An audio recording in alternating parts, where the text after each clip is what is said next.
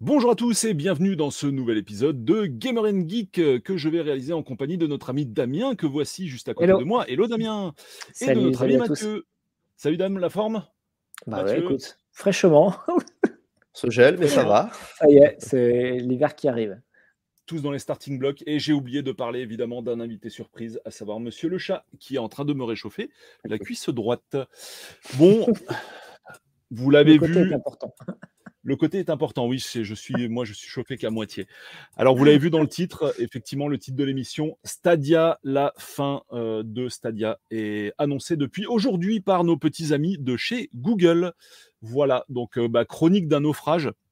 On va revenir un petit peu sur euh, bah, qu'est-ce que c'est Stadia, comment, dans quel contexte ça a été lancé, comment ça marche techniquement, est-ce que c'est le service donnait satisfaction ou pas, est-ce qu'il y avait des signes précurseurs de l'arrêt de Stadia? Je ne parle pas du manque de public sur la plateforme, ça je pense que on le sait plus ou moins tous, mais il y avait peut-être d'autres signes précurseurs dont on va parler, surtout je pense à un en particulier, et on va parler également bah, de la personne qui a porté le sujet, euh, à savoir le projet même, j'ai plutôt envie de dire, ça, ça va mieux coller à, à ce que je, l'idée que je souhaite formuler, à savoir notre ami Phil Harrison qui euh, a été connu tout d'abord lorsqu'il a officié chez Sony PlayStation et on va un petit peu analyser le parcours de Phil Harrison parce que euh, vous verrez que c'est euh, assez intéressant Euh, sa personnalité sa personnalité aussi d'une manière générale est assez intéressante et on va en parler tous ce soir. Je profite euh, d'un très court instant avant de se lancer dans le vif du sujet pour remercier toutes les personnes qui sont actuellement sur le live, à savoir Senyuki, Marco, Adam, Nobody, donc Jérémy, Maiden Cloud, Blaze the Cat, euh, bah, Dame, forcément, tu es même présent au sein de l'émission, c'est magnifique, et Tsargate, euh, et euh, bien d'autres qui nous arri- qui arriveront, Pixelwise également, qui arriveront en cours d'émission. Donc merci à tous, c'est cool. Hello Laurent, qui vient également de débarquer. Donc, euh, les petits amis, donc euh, Stadia, on va commencer par euh, évoquer le contexte. Déjà, bah, Sta- Stadia, Kezako, j'ai envie de dire en fait. Euh, donc la fin vient d'être annoncée par Google, mais à quoi ça correspondait exactement Euh, Qu'est-ce qui était proposé par le service Et justement, est-ce que ça portait pas un petit peu dans ses gènes l'ADN de la chronique d'un échec annoncé? Bah, C'est ce qu'on va voir euh, tout de suite avec, euh, par exemple, Damien. Donc Damien, si tu peux nous nous expliquer un petit peu en gros comment fonctionne l'offre, quelle est l'idée de départ de, Stadia? Alors, juste un, un petit aparté, euh, on va se regarder le nombril euh, deux secondes, euh, parce que pour, la, Oui. pour ceux qui nous suivent depuis le début. Euh, Stadia, c'est notre première émission Gamer and Geek qui était également déjà sur, euh, sur YouTube, qui était déjà vidéo à la base. Donc, ben, un big up à la team qui bah, répond toujours au présent et puis bah, voilà, à tous ceux qui, toutes celles et tous ceux qui, qui nous ont suivis depuis le temps.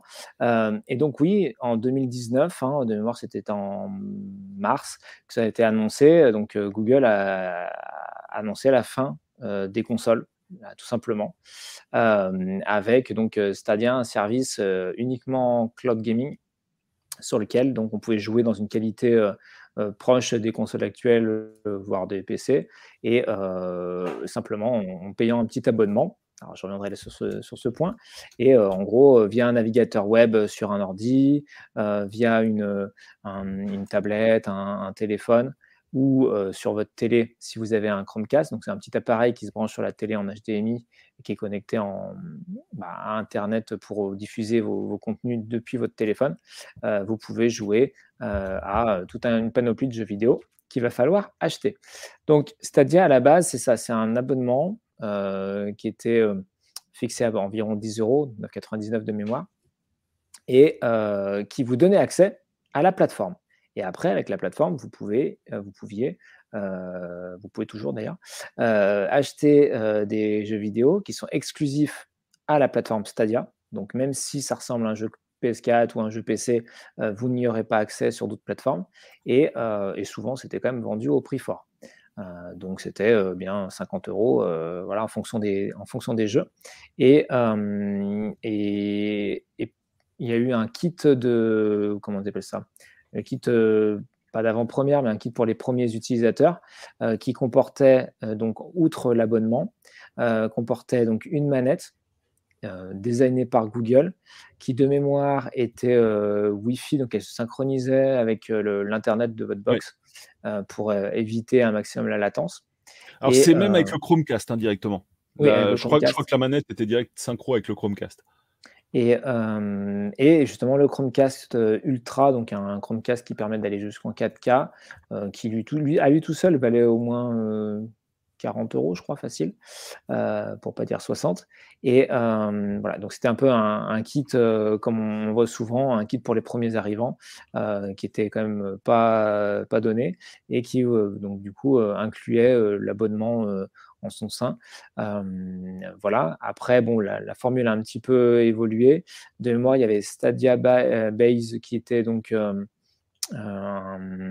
un, forfait donc on pouvait accéder gratuitement au service à condition de racheter évidemment tous les jeux. Et Stadia Pro, donc l'abonnement à 9,99 par mois, qui donne accès euh, donc à une qualité de stream supérieure, qui supportait le 4K et le son en 5.1 de mémoire. Et euh, on avait un catalogue de jeux gratuits à récupérer tous les mois. Voilà, c'était pas des jeux à tomber par terre. Mais... Par contre, les, on va dire les killer apps, quand même, les AAA, fallait les payer comme quand tu étais dans ah, l'accès bah, gratuit qui était limité au 1080p. Quoi. Alors, petite chose à dire au sujet de la manette, il y avait un truc intéressant aussi, c'est qu'elle était euh, pas démontable en fait. Là, il fallait complètement l'exploser pour la démonter. Donc ça, ça avait été un gros reproche qui avait été fait à ce périphérique euh, parce que ben voilà, on est quand même un peu dans l'ère de l'écologie, euh, de pouvoir changer ses batteries internes éventuellement un jour, même si elles sont intégrées, c'est quand même toujours appréciable. après, je te au défi de, de démonter. Excuse-moi de te couper, mais il y a certaines, certaines manettes, pour pas dire euh, du côté PlayStation de la force, où on peut pas démonter. Euh, ouais, c'est de, de, plus en plus compliqué, c'est clair. Et, euh, et par contre, et on va, on va, on va aussi dire quand même du bien, même beaucoup de bien de Stadia en fait, hein, contrairement à ce que peut laisser croire le titre. L'idée, c'est quand même toujours, c'est ce qu'on a toujours essayé de faire depuis le début de l'émission, d'être honnête donc pas bah, de, de, charger complètement un service quand il va fermer parce que ça c'est assez facile et c'est donné à tout le monde. L'idée c'est quand même toujours de peser le pour et le contre et après de faire une synthèse quoi de l'ensemble. Et pour être honnête déjà, premièrement cette manette, bah, c'était vraiment une balle en fait. Elle était extrêmement ergonomique. Elle l'est toujours d'ailleurs, on peut toujours l'acheter et elle marche sur PC avec un fil quoi forcément. On peut l'utiliser sur PC. Et le deuxième point, c'est Arnaud qui en parle d'ailleurs actuellement dans le chat qui dit bah c'est une tuerie ce service, j'y ai joué. Et effectivement, nous on avait eu l'occasion de tester ce service et c'est ce qu'on avait dit à l'époque. C'était extrêmement fonctionnel. C'était vraiment, euh, enfin, j'allais dire plug and play, mais non, tu même rien à plug. En fait, c'est direct, ta partie, elle se lance. C'est vraiment extrêmement, c'était extrêmement bien fait sur le plan logiciel, même si certaines promesses du début ont jamais été tenues, hein, notamment le fait d'avoir euh, le stream de tes parties sur euh, YouTube en simultané et tout. Ça, finalement, ils l'ont jamais fait. Mais en gros, le service était solide techniquement, en fait. Il faut, faut vraiment retenir ça. Il y a quelque chose qui a été demandé aussi dans le chat, c'est euh, est-ce qu'il fallait nécessairement la fibre? Alors oui, ça c'est un des problèmes du service, c'est que il fallait pas nécessairement la fibre. Ça marchait avec un bon ADSL, mais très clairement pour pouvoir bien profiter du service, c'était quand même recommandé, clairement recommandé d'avoir la fibre. Typiquement, voilà, typiquement pour euh, utiliser le service au maximum, c'est-à-dire avec un Chromecast Ultra en 4K, euh, effectivement, il vaut mieux avoir la fibre. Sinon, vous allez avoir beaucoup de compression, euh, de la latence euh, et des choses pas, top top. de mémoire, pour la 4K 60 images par seconde et le son en 5.1, donc c'est ce que je vous disais avec l'offre Stadia Pro, il fallait du 35 mégabits seconde en connexion. Voilà. Et le minimum pour lancer le service, c'était 5 mégabits seconde. Donc là, effectivement, on met un petit ADSL euh, sera largement suffisant. Euh, moi, chez moi, j'ai pas de la fibre, hein. j'ai une fibre qui est euh, une fibre, pardon. J'ai un, ADSL qui oscille, on va dire, entre 10 et 20 mégabits seconde. Donc, je pouvais avoir du 720p, 60 images par seconde sans trop de problème. Mmh, voilà. Ça marchait pas mal. La, non, la fibre n'était pas nécessaire. ce qui était intéressant avec le service, c'est qu'il il se déclenche très rapidement. Euh, l'interface, il n'y a pas de fioriture, on va droit au but euh, et, c'était stable, la qualité de l'image était vraiment euh, top. Et il faut se dire que quand vraiment Stadia a commencé à, ouvrir un peu ses portes aux premiers testeurs, on n'avait bah, jamais vraiment vu ça en fait. Hein. Une qualité de service comme ça en dématérialisé, de pouvoir jouer sur son navigateur web à, je sais pas, c'était Assassin's Creed Odyssey, euh, c'était bluffant. Donc voilà, donc remis dans le contexte. C'est incroyable. C'est vrai que maintenant, trois ans après, voilà, il y a comme une sorte de grosse euh, désillusion et un gros soufflet, même si le cloud gaming euh, existe encore, on en parlera peut-être. Mais, mais c'est vrai que par contre, techniquement, c'était quand même quasi inattaquable. Ouais, bah trois ans après, enfin après, bon, maintenant on va parler forcément un moment de Microsoft, mais une alternative vraiment similaire, il n'y a pas encore vraiment, hein, finalement. Enfin bon, on, va en reparler justement, ça va être intéressant. Il y a Pixel dit des trucs super intéressants. Stratégiquement, c'est incroyable que Google ait laissé faire ça. Une manette bof. Bon, ça, moi, j'aimais bien perso.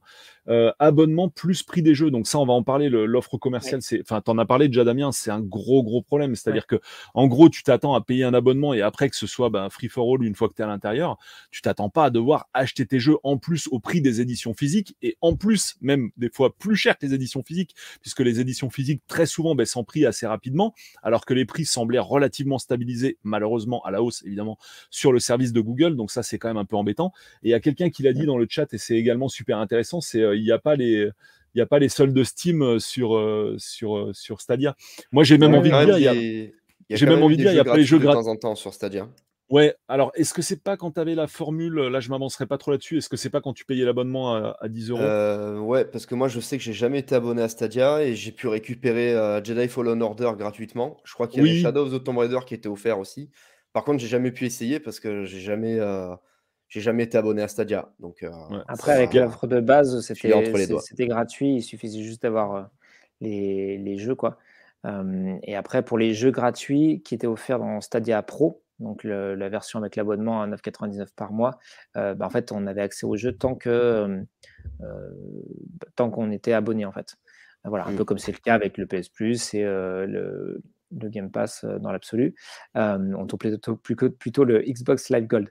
je fais un petit aparté parce qu'il y avait Arnaud Rohr qui a dit quelque chose de très juste au moment de la sortie de Cyberpunk 2077, qui a été plutôt décrié par son état euh, on va dire perfectible à sa sortie, euh, y compris sur PC.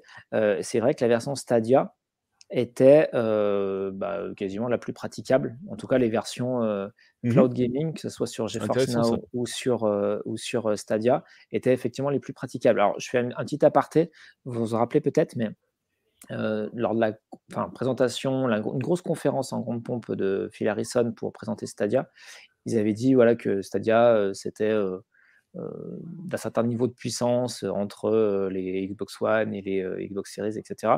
en gros, les versions Stadia, c'était des versions PC un peu downgradées. Voilà. Euh, c'était pas d'un niveau de qualité de ce qu'on pouvait avoir bah, sur GeForce Now, notamment si on prend le, euh, la, version payante avec les cartes RTX derrière, etc., ou un Shadow avec, euh, avec une, qui inclut une, plutôt une bonne carte graphique à l'intérieur. Euh, c'était une version repackagée pour être efficiente en termes de performance, c'est-à-dire en termes de consommation électrique, en termes de, de débit, etc. Enfin, c'était quand même au niveau technologique vraiment bien fichu et je pense que, d'ailleurs ils ne s'en ont pas cachés, mais Google va capitaliser sur toutes les technologies qui ont été embarquées parce qu'il y a vraiment des choses qui, qui, marchaient bien. Et c'est vrai que c'était à cette époque-là, quand Cyberpunk est sorti, on s'est dit, punaise, ben, en gros, à quoi ça sert d'acheter une console nouvelle génération D'acheter un jeu 60 euros, bon, de toute façon, il était à peu près le même prix, alors que sur Stadia, avec pour 10, 10, euros par mois, ou gratuit si on avait le Stadia Base, on, peut y jouer dans de meilleures conditions. Voilà. Et pas un système de liste d'attente aussi quand tu te connectais à la version gratuite ça, c'est GeForce Now. Sur, GeForce Now, effectivement, il y a un, système de liste d'attente. Il n'y euh, avait pas ça sur Stadia de base, j'ai pas, j'ai pas testé la version de base. Jamais vu, euh, jamais vu sur Stadia. Non, à ma connaissance, euh, ça, ça fonctionnait. Par contre, bah, il fallait acheter tes jeux en fait. Donc, on va dire que la, la, fin, la rançon, quand tu payes, ouais, ça peut être quand même sympa de pouvoir accéder à ton jeu. effectivement, pendant un temps, il y avait des jeux qui étaient euh, inclus de base, peut-être sur le premier mois. Enfin, il y avait une petite période d'essai où tu avais euh, quelques jeux que tu pouvais essayer. Ouais, mais c'était des trucs qu'on avait déjà vus 100 fois de partout, genre euh, ouais, ça, ça Rise of the Tomb Raider, des trucs que tu trouvais à 10 balles sur PS4 d'occasion. Ouais, c'est ça le problème, mais c'est ça exactement. Et puis effectivement, non seulement tu n'as pas les promos Steam comme ça a été dit, euh, je crois que c'était Arnaud, mais en plus tu n'as évidemment pas l'occasion. Et euh, moi, ce que je voulais dire tout à l'heure, c'est que tu n'as pas les gratuits d'Epic non plus, quoi, parce que maintenant on te lâche du gratuit absolument. Et, comme je disais en, préambule, euh, les jeux Stadia sont exclusifs Stadia, ce qui veut dire que bah, c'est vraiment un, comment dire, un écosystème fermé. Donc, tu n'as pas tes potes Steam et autres, tu as par exemple, encore une fois, alors c'est pas pour faire de la promo, mais on a fait une émission qui est dédiée euh, là-dessus. Polo, si jamais tu arrives à retrouver le, numéro de l'émission, parce que tout à l'heure tu étais tombé dessus, sur euh, GeForce Now, donc c'est euh, le service de cloud gaming de Nvidia, donc ceux qui font les cartes graphiques GeForce, forcément. Et eux, ils ont une formule gratuite de base. C'est ça aussi qui a forcé, je pense, Google à, faire une, version de base Stadia gratuite. Et ils ont une version payante, mais pareil, l'abonnement a, évolué en termes de prix, mais était inférieur à celui de Stadia. Et l'originalité, en bien ou en mal, c'est que ça utilise votre bibliothèque, Steam, une partie d'Epic Games et GOG. Ce qui veut dire que si vous avez déjà acheté des jeux sur PC, potentiellement à prix cassé, hein, eh bien, vous pouvez y avoir accès sans frais supplémentaires sur GeForce Now. Alors que sur Stadia, il fallait réacheter son jeu. Donc, imaginons que vous ayez acheté bah, même, je sais pas moi, Shadow of the Tomb Raider sur, euh, sur, sur Steam, et euh, après, vous, vous, souscrivez à Stadia, vous dites, ah, bah, tiens, j'aimerais bien l'essayer là-dessus, eh bien, il bah, fallait repasser à la caisse. Et ça, mmh. c'est sûr que ça, plus l'abonnement en plus, c'est quand même, d'un point de vue business, c'est pas un modèle qui, qui paraît viable, qui paraissait viable déjà au moment de la sortie. C'est pour ça qu'il n'y a pas eu un, un enthousiasme au moment de la sortie, si ce n'est l'enthousiasme technique de se dire ah ouais ok ça marche euh, et que voilà on en est euh, bah, à Google qui annonce euh, l'arrêt à horizon de janvier 2023 en tout cas, C'était quand même satisfait ou remboursé. Visiblement, il y a des remboursements qui vont être. ça, c'est assez propre de leur part quand même. Oui. Parce que d'après ce que j'ai compris, tous ceux qui avaient acheté des jeux, ils vont être entièrement remboursés. Là les où jeux... les jeux qu'on a eu sur console virtuelle Wii avec mmh. Nintendo, euh, si le shop est fermé et que la console crame, euh, c'est fini en fait. C'est ça. Donc oui, ils ont dit euh, qu'ils allaient rembourser donc les achats in-app, les jeux dématérialisés et également le hardware. Donc à voir ce qu'ils incluent ah dedans. Mais je pense que, ceux qui ont acheté la manette, ils vont garder la manette et ils vont être remboursés. Donc c'est le beurre et l'argent du beurre quasiment. On peut pas en acheter 300 tout de suite de manette? Bah, je pense que ceux qui... il est possible d'en voir quelques-unes euh, achetées, euh, même si je pense que Google aurait, euh, enfin, va peut-être bloquer les inscriptions, les abonnements maintenant. Mais, mais c'est quand même, bah, à mon sens, c'est du jamais vu. alors encore une fois, on parle d'un GAFA, hein, donc c'est Google, voilà, ça va pas trop gêner leurs finances, mais c'est vraiment plus pour l'image euh, alors, la, règle, c'est la règle des trois chez Google. En fait, si un, projet, euh, au bout de trois ans, ne marche pas, il coupe. Voilà, c'est la règle des trois ans. Donc, ils ont lancé ça en 2019. Euh, là, voilà, on arrive au moment de, couper le cordon, mmh. mais ils ont décidé de le faire propre pour peut-être, un, se racheter bah, auprès des gens qui ont cru en eux, ce qui est quand même cool, et même peut-être s'ouvrir, enfin, se laisser une porte ouverte, une toute petite ouverture de porte auprès des gamers pour la suite. Mmh. Euh, parce que c'est intéressant ce que euh, tu dis. Je, enfin, je vais pas faire la madame Irma, mais euh, le cloud gaming, il va y en avoir de plus en plus. Et quand on voit que même Nintendo se met à, avoir de plus en plus de jeux sur sa Switch en cloud gaming, donc les Resident Evil. Après, il faut, voir comment ça tourne, hein, parce que Resident Evil Village, moi j'ai fait une petite vidéo dessus. oui.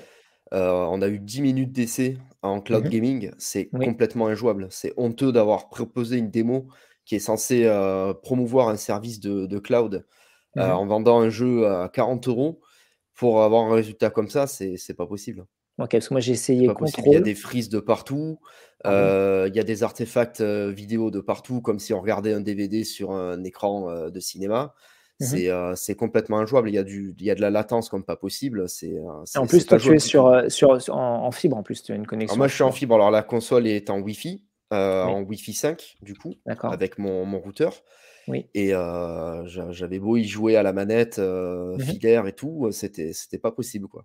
Ah, c'est intéressant parce que moi, du coup, j'ai, alors, je suis pas en ADSL, hein, comme j'ai dit, je dois avoir un ADSL V2 ou un truc comme ça, en 17 mégabits seconde en général. Et la Switch est également en Wi-Fi. Je n'ai même pas du Wi-Fi 5, hein, c'est du 2.4. Mmh. j'ai fait Control, j'ai fait Gardien Galaxy en cloud gaming sur Switch et c'était fonctionnel. J'ai pas eu de pas eu de soucis particuliers. Est-ce que ces mêmes jeux-là, tu les, as essayés sur une console fixe branchée avec des vraies manettes et une vraie console? Alors j'ai joué, oui, j'ai fini Garden Galaxy. Alors c'est sur Steam Deck, donc il est peut-être un peu plus joli sur Steam Deck quand même, faut pas. Mais mais franchement, c'était à peu près du même acabit. Et l'autre jeu. Control, j'ai joué sur PS4, j'ai joué sur PS5, j'ai mmh. joué sur Steam Deck. Et euh, pareil, c'est un peu plus net parce qu'en fait, bah, on voit bien que c'est de l'image, donc il y a un petit peu de compression, mais sur l'écran de la Switch, honnêtement, on voit pas trop. Alors effectivement, j'ai pas fait de cloud gaming sur la, avec la Switch sur la télé. Je pense que ça doit être plus visible. Ah d'accord, ok, ouais. Voilà. Parce que du coup, moi, j'ai voulu tester sur ma Switch Lite et en fait, j'ai pas pu parce que j'avais fait mes 10 minutes d'essai. Et oui, après, après, on peut plus le faire. Mais ça, c'est ça, c'est ridicule parce que déjà, la démo, elle dure 5 minutes, même quand on connaît pas le jeu. C'est un couloir où il y a des portes qui sont fermées, trois ennemis à tuer et puis un escalier à emprunter. Donc, c'est très rapide. Mmh et ça, on peut pas y jouer en illimité. Quoi. Donc, la démo limitée dans le temps pour tester un service qui n'est pas encore 100% fiable, moi, je mmh. trouve ça assez cataclysmique en fait. Au en fait, du marché, limité dans le temps. Limité dans le temps, ils sont un peu obligés si c'est pas une vraie démo, c'est-à-dire que si c'est le jeu en entier. Bon, bah, non, non, mais en fait, c'était la, même démo que sur PS4, parce qu'on a eu deux démos de Resident Evil Village. On en a une première dans le village et une deuxième qui s'appelait Maiden. Euh, qui a été, euh, je crois même qu'elle a été proposée, à, il me semble qu'elle a été même proposée avant que la démo jouable officielle du jeu soit, soit sortie. Mmh et en fait, on est dans les catacombes du château Dimitrescu et on a, on a trois couloirs à traverser histoire de voir un petit peu l'ambiance euh, du jeu. et en fait, c'est cette démo-là qu'on a testé. non, c'était pas Maiden du coup, parce que la Maiden se déroulait dans le, dans le manoir. Mais en fait, il y a eu deux démos jouables avec le personnage d'Ethan. Et mmh donc, le, deuxième niveau, c'était celui qui était proposé là sur cette version, euh, sur cette version Switch. Ouais. Mais bon, bref, en enfin, tous les cas, euh, pareil, la, Switch OLED, euh, la petite nuance pour ceux qui auraient suivi un peu l'actu, elle a un RJ45 Ethernet. Un, RJ45, donc un port Ethernet mmh. directement sur le dock. et j'avais dit à l'époque que c'était sans doute parce que les jeux cloud allaient arriver sur Switch, et je ne me suis pas trompé. Euh, donc tout ça pour dire que donc, Nintendo a commencé à s'y mettre, alors qu'ils ne sont pas forcément les premiers sur tout ce qui est Internet. Euh, Microsoft. Oui, mais c'est justement parce qu'ils ne sont pas les premiers au niveau hardware aussi qui s'y sont mis, tu comprends? Oui, non, mais encore une fois, si tu prends le truc, je suis tout à fait d'accord, mais du coup, d'un point de vue factuel. Je parle de la puissance. Hein. Oui, mais d'un point de vue factuel, tu vois que euh, les trois principaux constructeurs s'y sont mis. Ah, donc Xbox avec le Game Pass, on a un service cloud gaming qui marche de mieux en mieux, qui n'est pas du, au niveau hein, Stadia, mais qui marche de mieux en mieux, xCloud, euh, mais il s'appelle pas vraiment comme ça. Euh, il s'appelle, euh, enfin, pour les gens, pour les consommateurs, les utilisateurs, c'est Game Pass. et donc en fait, c'est le Game Pass Ultimate qui vous donne accès justement au cloud gaming via votre console, via une, télé, enfin, ouais, si, une télé, télé Samsung, via les smartphones, les tablettes, etc., etc., les ordi. Qui marche très bien. Et là, vous avez accès à un, catalogue, bah, le catalogue Game Pass euh, avait quand même moins de jeux, mais quand même un, bon, un bon lot de, jeux Xbox Series en qualité Xbox Series euh, sur, euh, sur le cloud gaming d'Xbox. Et Sony, avec le PS Now, qui a été du coup un peu, voilà, pas mis aux oubliettes, mais il y a eu un petit rebranding du côté de Sony. Il a fusionné avec le. Voilà, il a fusionné avec le PS Plus et c'est une bonne chose. on verra un petit peu après quand on parlera de Phil Harrison euh, que Phil Harrison n'était pas non plus étranger à ça. Mais voilà, les trois gros constructeurs sont sur le cloud. Euh, ah, c'est vrai que sur PC, bah, Steam n'a pas forcément lancé de trucs cloud, etc. Mais ça pourrait très bien arriver. On sait qu'Amazon est sur la brèche aussi. Oui, euh, hein, voilà. Amazon. Euh, Qu'aux États-Unis, par contre, pour l'instant. Oui, pour l'instant, tout à fait. Luma, ça s'appelle. Ça paraît évident, en fait, évident que le va encore plus s'émanciper et presque pour ah, sur Xbox. on pourra choisir la, petite, euh, euh, le, support physique ou euh, d'y jouer plutôt dans de bonne qualité, même si encore une fois on ne parle pas de la même chose, des mêmes conditions, mais en, cloud gaming. Ouais, alors ça, bon, enfin là, c'est pas le sujet de l'émission, je déborde un tout petit peu, mais sur l'avenir du cloud gaming, on peut pas ne pas parler de la crise énergétique. Et je pense que tous les constructeurs vont préférer que la facture d'électricité soit à ta charge plutôt qu'à la leur. Donc je pense que la nouvelle mmh. donne risque de freiner, euh, je vais pas dire arrêter, j'y crois pas, mais ça peut potentiellement freiner le streaming, je pense. Mais bon, enfin, ça, c'est pas vraiment le sujet de l'émission, quoi. Je non, non, c'est une, ça, ça, ça, une Je pense que c'est une vraie question. Je pense que la vraie question, euh, euh, réponse là comme ça, mais est-ce que c'est énergétiquement plus viable euh, que chaque propriétaire qui a des consoles, bah, je sais des consoles qui, je sais pas, tournent à 200 watts, entre 70 et 200 watts, ou des PC qui peuvent aller jusqu'à, je sais pas, ton PC, ton PC gamer, Polo, il a combien? En watts Je sais pas, mais moi souvent je mets des alimes 300 watts et ça passe hein, en général. Hein. Bon, disons, qui mettent des 700 watts, je sais pas quoi c'est. 50 ou 300 watts, voilà. même carte. Euh, versus euh, des euh, super, comment on appelle ça? C'est pas le supercalculateur, les, les, bah, les serveurs de, Google, Amazon, qui, sont, qui sont en série, qui sont hyper efficients au niveau énergétique. pour, imagine si chaque personne est dessus et que la consommation, je crois que Stadia, c'était c'était assez ridicule. C'était genre 53 watts ou je sais plus quoi. Enfin, c'était ouais, mais le, pas énorme. Mais les constructeurs, la planète, ils s'en foutent. Hein. La, seule et unique question, c'est qui paye la facture. Hein. C'est le seul sujet. Et encore une fois, commercialement parlant. Je pense que euh, tout est relatif et qu'en gros, la facture pour, euh, pour des Amazon, Google, euh, c'est pas tant ça qui va. Enfin, c'est important pour eux, mais par contre, à l'inverse, ça va être ben, rendre des gens captifs sur des services d'abonnement qui pour l'instant sont globalement très attractifs en termes de prix et qui devraient, bonjour euh, Amazon Prime, euh, monter euh, quand les gens seront suffisamment nombreux. Et voilà. Et, ils sont trop addicts. Voilà, ils mmh. sont trop addicts parce mais qu'ils ne pourront plus enlever. Et donc là, on aura des abonnements, je dis n'importe quoi, hein, peut-être à 20, 30 euros par mois, avec un catalogue assez, assez conséquent, et, et qui, bah, du coup, seront suffisants pour aspirer les éventuelles hausses de, de, coût de l'énergie, etc.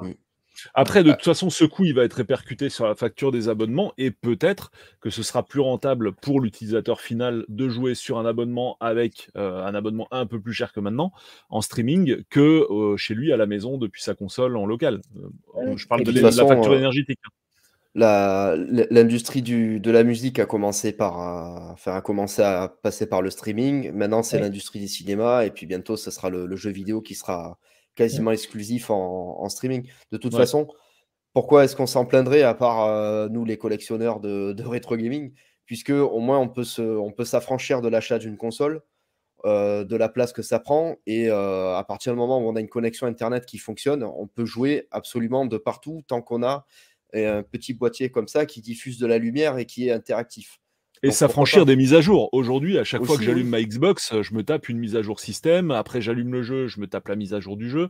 Mmh. Ça, ça va dégager aussi avec le streaming. Hein. Donc, il y aura des avantages, même si je suis pas fan de ça, très clairement, mais il y, aura, il y aura quand même des avantages. Je vais rebondir rapidement sur un truc de Wise Pixel aussi qui était intéressant, qui est assez vieux dans le chat, mais que j'avais mis en favori. Euh, c'est euh, le moteur de recherche qui est arrivé un an après. Donc ça, ça m'a fait rigoler parce que bon, on parle quand même un peu de Google, quoi. Donc le moteur de recherche dans le service, il n'était pas présent au tout début. Euh, c'est quand même assez ouf.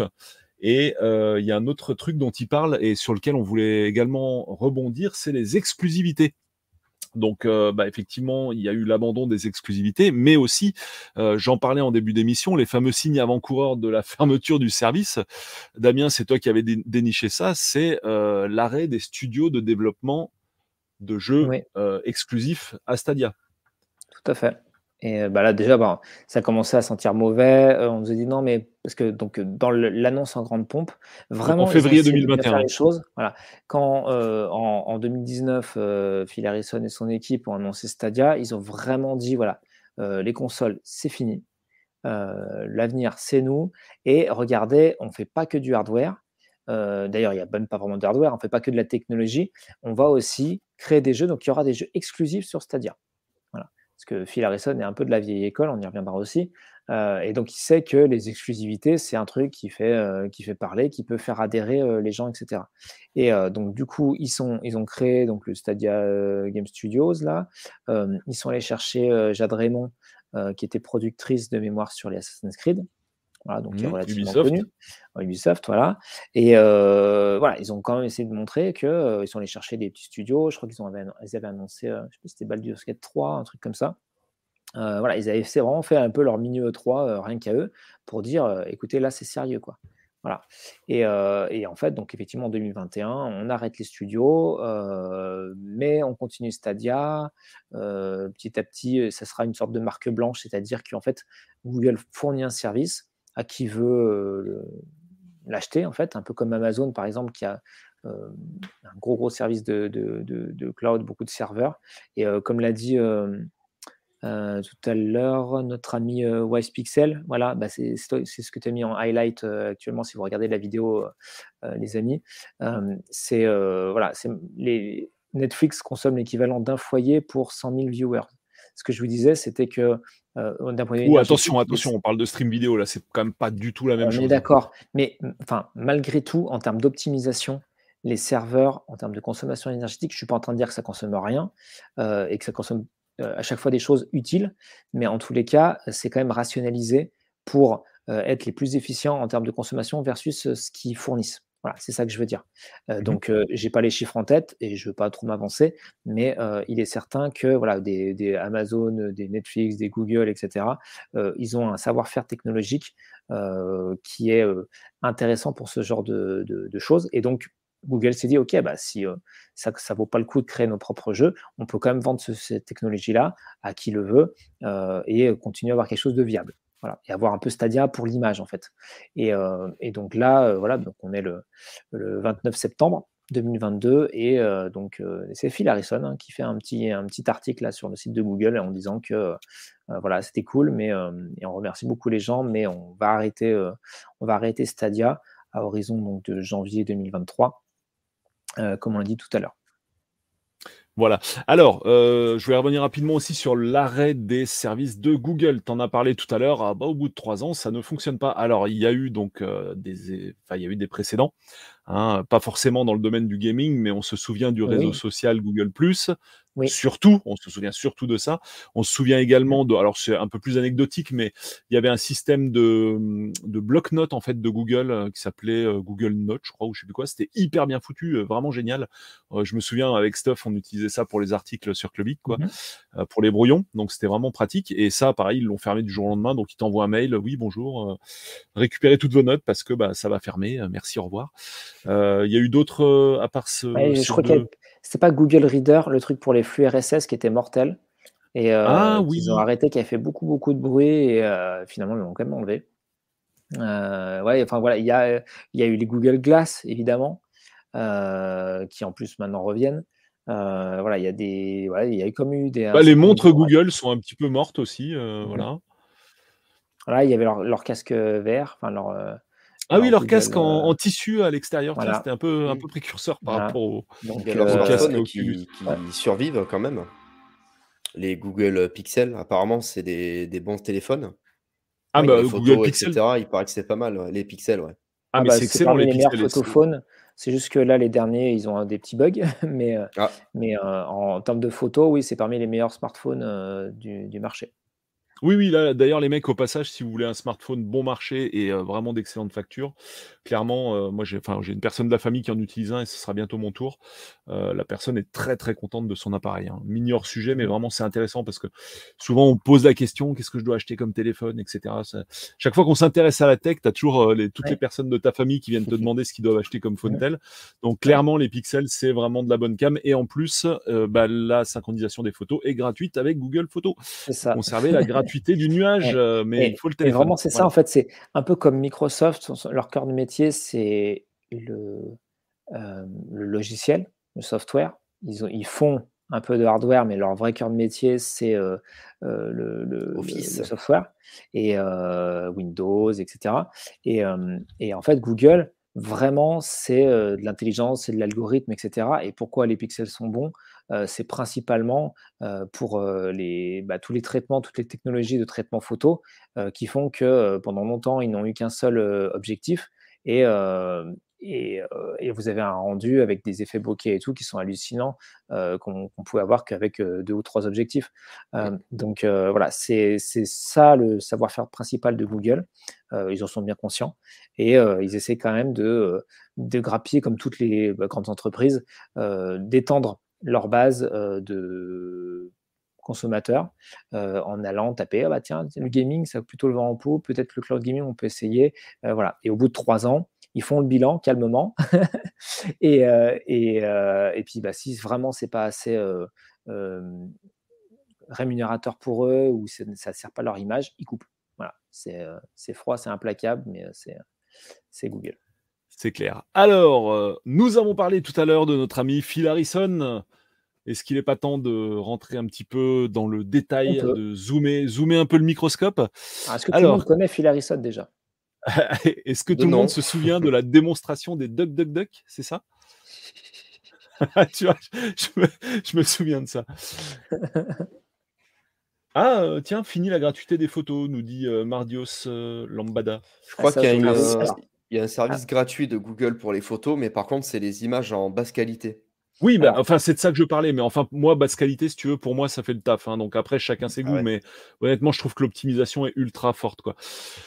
donc, nous allons passer Google Photos, c'est ça? Enfin, excusez-moi de vous couper. Ouais, vas-y, vas-y. Euh, parce que Google Photos, effectivement, pour faire connaître le service, euh, qui ne te collait pas trop, euh, Google a eu l'idée de dire, bah voilà, c'est soit vous avez le stockage de votre compte Google, donc de base, ça doit être 15 gigas. Euh, donc là, vous avez vos photos en pleine qualité et vous pouvez mettre aussi vos vidéos. Soit euh, vous avez une photo en qualité euh, un petit peu compressée, mais là, c'était illimité. Et donc, ça a duré quand même plusieurs années. Et, c'est plus le cas. Non, c'est plus le cas depuis l'année passée, je crois. Je suis en train de pleurer des larmes de sang. Merci pour l'info. Et, et, par contre, les, euh, il me semble qu'avec les pixels, justement, euh, sur Google Photos, cette option illimitée était encore valide. Donc à confirmer, je n'ai pas de pixels, mais je crois que c'était encore valide pour les, pixels et pour les pixels seulement. Voilà. Mmh. Les boules, donc apparemment c'est jusqu'au 4A d'après Cled. Merci à lui pour l'information. Ah les boules, ok, bon bah une, désillusion vient de, vient de me frapper. C'est un peu ce qu'on vous disait, c'est-à-dire que euh, le but c'est faire un truc très attractif pour qu'il y ait un maximum de gens qui soient captifs. Et une fois qu'ils sont bien fidèles, et eh ben hop, on coupe ou on met le truc en payant et puis on, augmente le prix. Voilà, c'est une principe de plus, pardon, une pratique de plus en plus courante. Et c'est pour ça que les abonnements quelque part sont dangereux, c'est qu'il nous habitue à quelque chose et après on a du mal à s'en défaire. Euh, donc pour Phil Harrison, pour revenir à ce que Polo disait, parce que je n'ai pas oublié ce que tu disais, donc effectivement on peut dire que c'est un vétéran de l'industrie euh, parce qu'il a connu euh, différentes crèmeries et, et pas des petites crèmeries locales, hein, c'est quand même des, grosses usines à gaz. Donc il était chez Sony de, entre 1992 et 2008. Donc, il a notamment chapeauté le lancement de la PS3, euh, qui n'a pas été un lancement très très réussi, parce que euh, la console était chère, la console était un peu grosse, euh, les gens ont un petit peu râlé, et donc Sony a dû revoir un peu sa stratégie, baisser le prix de sa console en mettant moins de, moins de, moins de contenu intérieur, moins d'espace de, disque, moins de ports USB, enfin voilà, ça a été quelque chose. Et ils ont eu du mal à se euh, dépêtrés de leur concurrent euh, Xbox qui avait fait très fort avec la 360. Euh, voilà. après, en 2008, il est parti chez Infogrames Atari. Donc ça, Cocorico, ça nous parle un peu plus. il n'est pas resté très longtemps. Je crois qu'il est reparti en 2010. voilà, pas de, pas forcément de, de, marquants à ma connaissance là-dessus. Atari était déjà sur une grosse phase de déclin. plus intéressant, il est allé après chez Gaikai en mai 2010. Euh, donc Gaikai, pour ceux qui s'en rappelleraient, c'était une société qui avait été euh, créée ou pilotée par euh, David Perry. David Perry, pour les vieux de la vieille, ça vous parle peut-être? Polo? Oui, tout à fait. Voilà. Eh ben, je dirais MDK, Airform Gym, tout ça. Voilà. effectivement, donc voilà, quelqu'un qui a pas mal de métiers et qui est assez assez connu quand même dans le milieu. Et, euh, Gaikai, c'est quoi? C'était pardon, euh, une société qui faisait simplement un service de cloud gaming. Mais parmi les premiers, voilà, Aladdin évidemment, le superbe sur Mega Drive, hein, bien sûr, le seul, le vrai. Je plaisante. Euh, et, et, donc, c'était un des premiers. Il y avait One Live, ou On Live, qui s'appelait à la base ouais, On Live, et Gaikai, c'était les deux qui se tiraient la bourre. Et donc, Gaikai avait une technologie qui était intéressante. Et figurez-vous que Gaikai a été racheté par Sony. Et le PS Now, en fait, c'est le service de Gaikai qui a été labellisé PlayStation Now. Voilà, c'est la petite info en plus pour ceux qui ne sauraient pas encore. Et en 2012, mars 2012, Phil Harrison est allé chez Microsoft. et donc, il a joint aussi la division Interactive Entertainment chez Microsoft. Et de mémoire, il était présent jusqu'à 2015, donc ce qui veut dire qu'il était aussi au lancement de la Xbox One, qui n'a pas été non plus un grand succès, on peut le dire. Et il débarque en 2018 chez Google, en vice-président et general manager, donc un grand poste hein, quand même. et donc il a porté Stadia dès 2019, comme je l'ai dit, où il a annoncé euh, voilà, bah, l'arrivée du, service, euh, le développement des studios, etc., etc. Plus ou moins en tant que product manager, mais product manager de luxe hein, de, Stadia. Donc voilà un petit peu le parcours de Phil Harrison, donc notamment voilà, Sony, Microsoft, Google. c'est quand même des, grosses entreprises, sauf qu'il n'a pas forcément marqué les esprits par son passage, en tout cas pas forcément en termes positifs. Voilà, donc euh, Ashram euh, TV résume assez bien. J'ai comme l'impression que Phil Harrison fait un peu de la merde partout où il va. Non. Oui, en gros, ouais, voilà, chaque, fois... Hein. chaque, fois qu'il touche un truc, ça se transforme en sable. Enfin, pas la PlayStation 3, faut pas déconner, même si le lancement a été euh, compliqué. C'est quand même une console qui a connu un très grand succès. Mais petite anecdote que je tiens de notre ami Kevin de euh, ex-jeuxvideo.fr, Kevin m'avait raconté que Phil Harrison était, euh, était fan de, pas fan, mais qu'il aimait relever des défis impossibles.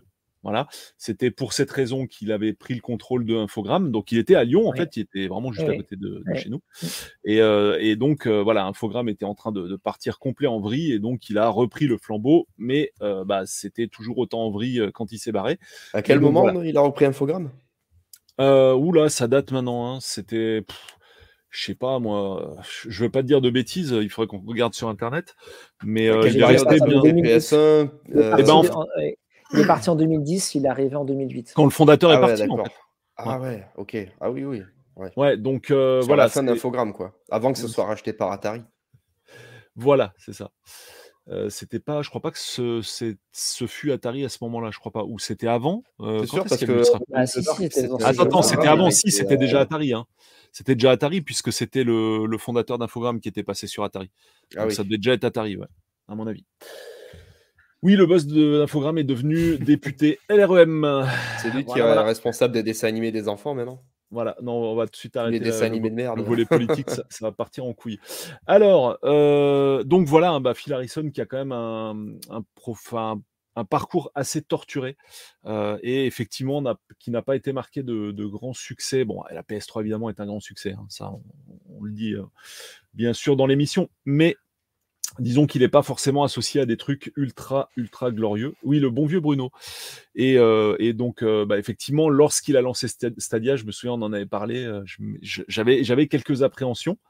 alors après, évidemment, je suis pas en train de dire que c'est de sa faute si le système s'est craché, mais quand même, je pense que effectivement, le gros problème de Stadia dans l'offre commerciale, enfin, c'est juste pas possible, quoi. Je veux dire que tu dois payer un abonnement et en plus une fois que tu as l'abonnement, que tu dois repayer tes jeux sur le service au prix fort plus cher que du physique, même s'il y avait l'accès gratuit, effectivement, mais il fallait quand même payer tes jeux sur l'accès gratuit. Je pense que c'était vraiment pas possible commercialement et je pense aussi qu'au tout début, lors du lancement, il y a eu une grosse confusion parce que je me souviens les premières vidéos, alors je sais plus si c'était Julien Chiez ou je sais plus quel euh, chroniqueur ou quel, euh, quel papier que j'avais lu sur internet, les premiers papiers t'expliquaient qu'en fait tu avais l'accès gratuit. Donc effectivement, l'accès était gratuit euh, en mode 1080p maximum, mais ce qu'on n'avait pas compris, c'est que les jeux étaient payants dedans. Quoi. En fait, tu sais, avais l'impression que tu avais euh, accès gratuitement et que euh, Google allait se payer grâce à la pub, comme ils le font sur, euh, bah, je sais pas, 99% de leurs services, en gros. Enfin non, peut-être pas, parce que bah, y a les, Google Ads, évidemment, sont payants, mais la plupart des, services Google ont fonctionné comme ça dès le début, et Gmail fonctionne encore comme ça, même s'il y a aussi un partage de données des utilisateurs, je pense, en, en arrière-plan. mais voilà, on s'attendait un petit peu à ça lors des premières annonces. Et puis aussi, euh, un truc important, c'est que je me souviens qu'il faut se remettre dans le contexte. Ça a été sorti avant donc les PS5 et euh, Xbox Series X, et euh, ils avaient annoncé des caractéristiques qui allaient être bien supérieures aux consoles actuelles. Mais sauf que les consoles actuelles, c'était PS4 et compagnie, Xbox One, et on savait que les nouvelles consoles allaient arriver. Donc déjà dès le début, elle était quand même moins puissante que la X. Hein. il y avait la Xbox One X qui était déjà euh, qui était déjà connue avec ses specs. Et en gros, euh, si je dis pas de bêtises, elle était placée entre une PS4 et une Xbox One X ou euh, entre une PS4 et une PS4 Pro, parce que la PS4 Pro aussi était déjà aussi sur les rangs. donc on savait que c'était pas forcément. On savait non parce qu'en fait il, parlait des teraflops à cette époque-là. Ah. Et, et, en gros au niveau du teraflop, je sais plus. Voilà le fameux débat et genre je dis n'importe quoi. La PS4 c'était 2, Stadia c'était 4 et la Xbox One X c'était 9 par exemple ou 12. Voilà. Euh, ça se retrouverait facilement. Mais euh, euh, en gros, on savait très bien que Stadia ne serait pas forcément plus puissant, mais ça, tenait quand même la dragée haute par rapport à ce qui se faisait à l'époque. Effectivement, quand les, les séries S, X et, la PS5 sont arrivées, bon, le, gap était encore plus évident. Mais bah, de se dire qu'on pouvait jouer à Cyberpunk, à Red Dead Redemption, Red Dead Redemption 2 en, comme en super qualité sur Stadia, sans avoir à acheter une machine, c'était quand même pas inintéressant en soi. En fait, vraiment, je pense que le, côté acheter ces jeux sur Stadia, après, je suis pas dans les petits papiers de Google. Hein, donc, Excuse-moi, il y a juste About, il y a juste qui dit Stadia, c'était plutôt un hyper flop. Voilà, par rapport au teraflop dont tu parlais. elle, est pas mal. elle est pas mal. Et en fait, je pense que pour avoir le soutien des principaux gros éditeurs qui voient plutôt le cloud gaming pour, comme une mauvaise chose à la base, Google ne pouvait pas faire une Netflix en disant bah voilà, vos trucs seront intégrés de base dans l'abonnement et vous gagnerez des clopinettes à chaque fois que quelqu'un lancera votre jeu. voilà. Je pense qu'ils ont pas osé et qu'ils n'avaient pas la légitimité pour pouvoir l'imposer. C'est qu'une idée. je pense que quelqu'un comme Microsoft, qui est plus implémenté, qui a encore plus de budget, plus de facilité, mais que ça a quand même dû se négocier. et qu'en plus, bah, Microsoft, ils ont un gros, gros truc en plus, c'est qu'ils ont leur studio et qu'ils peuvent se dire, bah voilà, bah, les jeux de mon studio, j'en fais ce que je veux, je les mets day one dans le Game Pass et dans le dans xCloud et voilà, et, au pire, je rachète le studio euh, Exactement. le jeu dedans. Voilà. Donc c'est quand même assez différent. Mais si vous voulez, vraiment, euh, Google, ce qui, ce qui, les a pénalisés d'emblée, c'est qu'on ne les prenait pas au sérieux sur le gaming à la base, bah, parce qu'ils n'en ont jamais fait, et parce que, comme vous le savez, ils n'ont pas eu que des réussites. Alors, ce n'est pas le cas de tous. Hein. Enfin, je veux dire, euh, tous les constructeurs actuels de consoles n'ont pas forcément eu que des, que des réussites, mais ils sont quand même plus légitimes auprès d'un certain nombre de publics en disant bah, nous on fait du jeu vidéo. Quand Google dit nous on fait du jeu vidéo, on fait ah ouais. Enfin, je sais pas vous comment vous avez réagi, mais ça dépend parce que pas forcément serein. Moi, je trouvais la, technologie assez intéressante euh, parce qu'on voyait à la démo, le gars, il testait le jeu sur un navigateur internet. Euh, ensuite, il testait sur son téléphone, puis il testait sur, euh, sur Chromecast, puis sur je sais plus quoi, son micro-ondes connecté. Et mmh la partie reprenait instantanément au même endroit, donc c'était quand même assez intéressant. Des jeux sur les services Google, il y en a déjà. Sur Android, par exemple, on a eu des super jeux, notamment les, Rayman tactiles, qui fonctionnent très très bien, qui sont des mmh Rayman que j'adore. Mais, c'est vrai que sur iOS, enfin, c'est pas oui, qui marche sur iOS, mais je veux dire, on a déjà un service de jeu de Google qui est quand même assez étendu avec le Google Play Store. Mmh Et moi, ce qui m'a manqué quand même, c'est une killer app c'est-à-dire un jeu exclusif à Stadia qui était peut-être euh, offert euh, pour tout abonnement, euh, pour toute subscription pour le, lancement du service. Et se dire que, ah oui, effectivement, c'est un jeu qui est jouable en portable, en, fixe, sur un grand écran, sur un petit écran, mais, mais fixe aussi et d'emporter ce jeu-là de partout et de voir que leur service servait à, la fois de, de, support de jeux vidéo, mais aussi de peut-être revoir notre façon de consommer le jeu vidéo. C'est-à-dire, pourquoi ne pas faire des, petites missions qui sont à faire en mode portable, par exemple, quand on est dans un trajet, comme les petites missions de Final Fantasy Crisis Core quand on avait le jeu sur PSP. Puis pour mmh les missions plus longues, devoir les faire sur un grand écran dans le salon. pour d'autres missions, peut-être devoir les faire sur un deuxième écran sur ordinateur parce qu'on avait besoin de, faire de l'ordinateur en même temps. Malheureusement, on n'a pas eu tout ça. Alors que sur PlayStation 5, on a eu des jeux qui nécessitaient le SSD parce que la console sortait avec, avec un SSD, c'était la nouveauté. on a des jeux sur PS5 avec les gâchettes adaptatives aussi, comme Astro's Playroom, etc. C'est un jeu qu'on ne peut pas avoir ailleurs que sur PS5 sur Stadia, à part le, fait d'avoir euh, la console qui est directement intégrée dans l'écran, pour ceux qui sont euh, un peu profanes à tout ce truc-là, ben on n'avait rien. On avait un Chromecast et une manette qui ressemblait un peu à la manette de PlayStation, et c'est tout. On n'avait pas de truc de se dire, ouais, ça, franchement, il faut que j'y joue parce que c'est que sur le Chromecast. Alors que euh, on est dans une ère où on a des jeux en VR qui commencent à sortir, qui sont de, plus en plus de bonne qualité. Euh, Bon, je pense que c'est ça qui a manqué euh, à Stadia. En plus ah de euh, l'appel d'offres de marché qui était quand même euh, assez élevé. Quoi. Ah oui, bah c'est mmh. sûr, ça contribue à l'absence de succès, hein, c'est clair. le prix de départ, c'était 129 dollars pour le Stadia, comment ils appelaient ça, le Foundry Edition. et le, deuxième truc, voilà. Et le deuxième truc, c'est ce que je disais en, enfin, en première partie d'émission, c'était ce que je vous disais que Phil Harrison était de l'ancienne école et il savait le poids des exclusivités. Donc c'est ce que tu expliquais tout à l'heure. Mmh. voilà, une exclue, c'est aussi ce qui te donne envie de, de basculer sur une plateforme. Et donc c'est pour ça que Google et Phil Harrison avaient annoncé la création des studios Stadia. malheureusement, on n'a pas vu grand-chose découler dans les trois ans qui, ont suivi.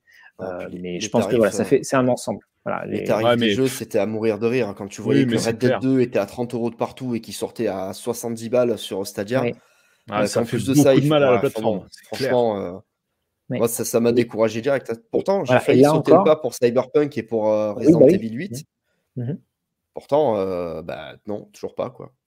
non, mais tout à fait, je suis d'accord avec toi. Ça, ça a fait énormément de mal au service. Énormément. Est-ce que le, le, le, service était disponible sur les, chez les pays émergents? Parce qu'il y a des nous, on se rend pas compte parce qu'on a toutes les consoles qui sortent en même temps qu'aux États-Unis ou au Japon maintenant.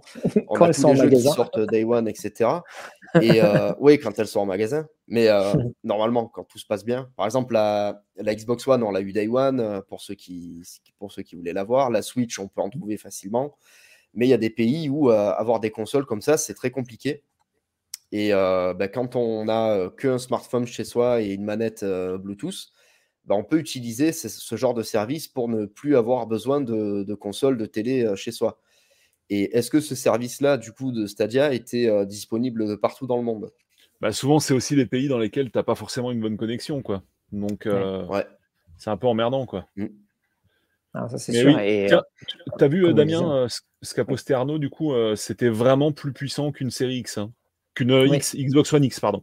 Pas, oui. pas Series, évidemment. Oui, pas Series, effectivement. C'est après qu'on a pu euh, recomparer que c'était en dessous. Ah, plus puissant sur le papier. Euh, oui, voilà, parce que les teraflops, ça ne fait, pas des, ça fait pas des jeux, mais effectivement, euh, ça avait fait grand bruit parce que bah, c'était plus puissant que les consoles, comment on appelle ça, les consoles pro, on va dire, donc la PS4 Pro et la Xbox One X. Euh, au moment euh, assez proche après leur, leur, sortie. Quoi. Donc, la One X 6 euh, teraflops et puis c'était 10,7 pour Stadia. Donc il faut quand même se replonger, dans le mmh. contexte. La One X était vraiment la console la plus puissante du marché. La, hum, la PlayStation Pro, la, PS4 Pro est sortie plus tard, bien plus, enfin bien plus tard, pas bien plus tard, mais plus tard quand même. Sortie plus tôt la, la PS4. Elle est sortie plus tôt la PS4 Pro. Ouais, elle est sortie plus tôt. C'était pas la X en premier, je croyais. Non, non, on a eu la One Elle est euh, sortie en novembre 2019. Oui, mais, voilà, comme dit Purple TV, à cette époque-là, même, ça faisait pas spécial. Si tu veux, une annonce comme ça, à la sortie de la PS4, d'accord? Éventuellement, ça aurait pu avoir un impact. Mais une annonce comme ça, à un an, ou, euh, enfin, c'était quoi? Un an? Bah oui, un an. Un an de la sortie des consoles de nouvelle génération. Tu te dis, oui, ok, c'est plus puissant que la gêne actuelle, mais en même temps, on est complètement sur la fin. Donc, euh, quelque part donc, puis graphiquement, il n'y avait pas de gap entre une version Stadia et une version PS4. C'est pas comme si on avait un PC avec une, euh, une nouvelle carte graphique euh, nouvelle génération, où là, on peut en plus prendre le même jeu, le booster graphiquement et se dire, ouais, effectivement, là, ça, là, ça vaut le coup d'investir. Mmh. Non, mais mmh. par contre, c'était quand même, c'était un message fort de dire, ben voilà, avec un PC qui n'est pas chez vous, euh, vous pouvez avoir une, une puissance supérieure aux consoles les plus puissantes actuelles. Voilà. Mmh. C'était tout ça quand il disait voilà, le temps a changé, les consoles c'est fini. voilà, c'était c'était ça. Dire voilà, bah, repenser la manière dont, dont vous consommez le jeu vidéo. grâce à nous, voilà, on casse toutes les barrières. Il n'y a plus besoin d'avoir de matos chez vous, un petit Chromecast ou une connexion Internet et c'est parti. Quoi.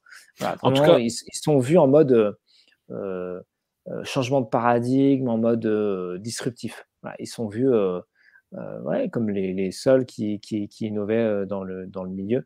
Et alors pour le coup, ils ont innové, mais euh, pour se faire suivre, il faut vraiment avoir quelque chose de, de, de, plus solide et vraiment d'avoir une vraie adhésion. Et tout à l'heure, tu disais que Red Dead Redemption était beaucoup plus cher sur Stadia que sur les autres supports. Bah, c'est un peu ce mmh. que je vous disais de Google ne voulait pas froisser les Rockstar, Ubisoft, etc. Et donc c'est pour ça qu'ils voulaient jouer le bon élève par rapport aux autres boutiques de PlayStation et des Xbox qui n'avaient pas trop besoin de ça, et en disant bah, regardez, nous on vous met au prix le plus cher, comme ça, bah, si vous vendez des jeux chez nous, voilà. Et donc, si possible, mettez vos jeux Day One chez nous aussi. Si vous avez des petites exclus, n'hésitez pas. voilà, on sait GTA 5 n'était pas dispo sur Stadia. Je ne crois pas. Je ne crois pas. Par contre, Red Dead Redemption c'est un jeu qui aurait pu faire vendre. Oui, du Stadia, plutôt que Red Dead, qui, est, quand même assez niche de, par son, son ambiance western qui convient pas à forcément le, tout le Oui, mais Red Dead, en fait, pareil, c'est exactement comme les, tableaux là, comparatifs, on voit les teraflops d'un côté et de l'autre. Euh, Red Dead, c'était pour dire, voyez, le plus beau jeu du monde, parce qu'il était. Oui, oui, c'était le plus beau jeu. et ben, il tourne sur Stadia. D'autant qu'il n'était pas encore dispo sur PC, je crois, Red Dead 2 à l'époque. Ah, non. De l'ouverture de Stadia.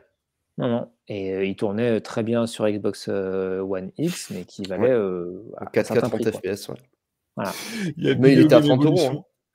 Vidéo Game Evolution dit un truc qui me fait beaucoup rire. Google a voulu faire du Netflix, mais sans les films. Étonnant, ça n'a pas marché. Mm. Et, en fait, c'est ça qui est marrant, c'est que tout le monde disait, dès l'annonce de Stadia, c'est le Netflix du jeu vidéo. Et en fait, alors encore une fois, Polo a raison en disant attention, un jeu vidéo et un film, c'est pas la même chose, etc. Mais mais quand, tu, quand, quand ta prétention, c'est de faire le Netflix du jeu vidéo, quand tu as aussi Spotify et, et, consorts qui fonctionnent aussi sur un modèle économique où en gros tu payes juste l'abonnement et tu accès à tout ce que tu veux, c'est vrai que pour le consommateur moyen, ça fait bizarre de ne pas avoir le même type d'abonnement ailleurs et de devoir payer à tous les coups. Et, et c'est vrai que en plus, on en parlait rapidement tout à l'heure par rapport aux abonnements dématérialisés. Il y a quelqu'un dans le commentaire,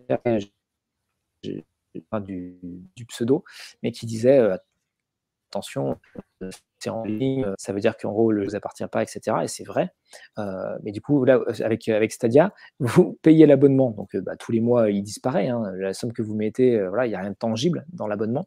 Et les jeux que vous achetez, c'est du dématérialisé. Donc aussi, bah, potentiellement, et on va le voir là quand Stadia va s'arrêter, il disparaît aussi. Donc, euh, c'était 100% du vent. J'exagère un petit peu, mais vous voyez l'idée. Et, euh, donc, euh, ça, ouais, ça, c'est quand même un frein qui est quand même très important, en plus du prix. Mmh. Mmh. Voilà, donc bah, finalement, on n'est on pas très surpris de l'arrêt du service. Par contre, ça marque quand même un précédent pour moi dans l'histoire du streaming de jeux vidéo.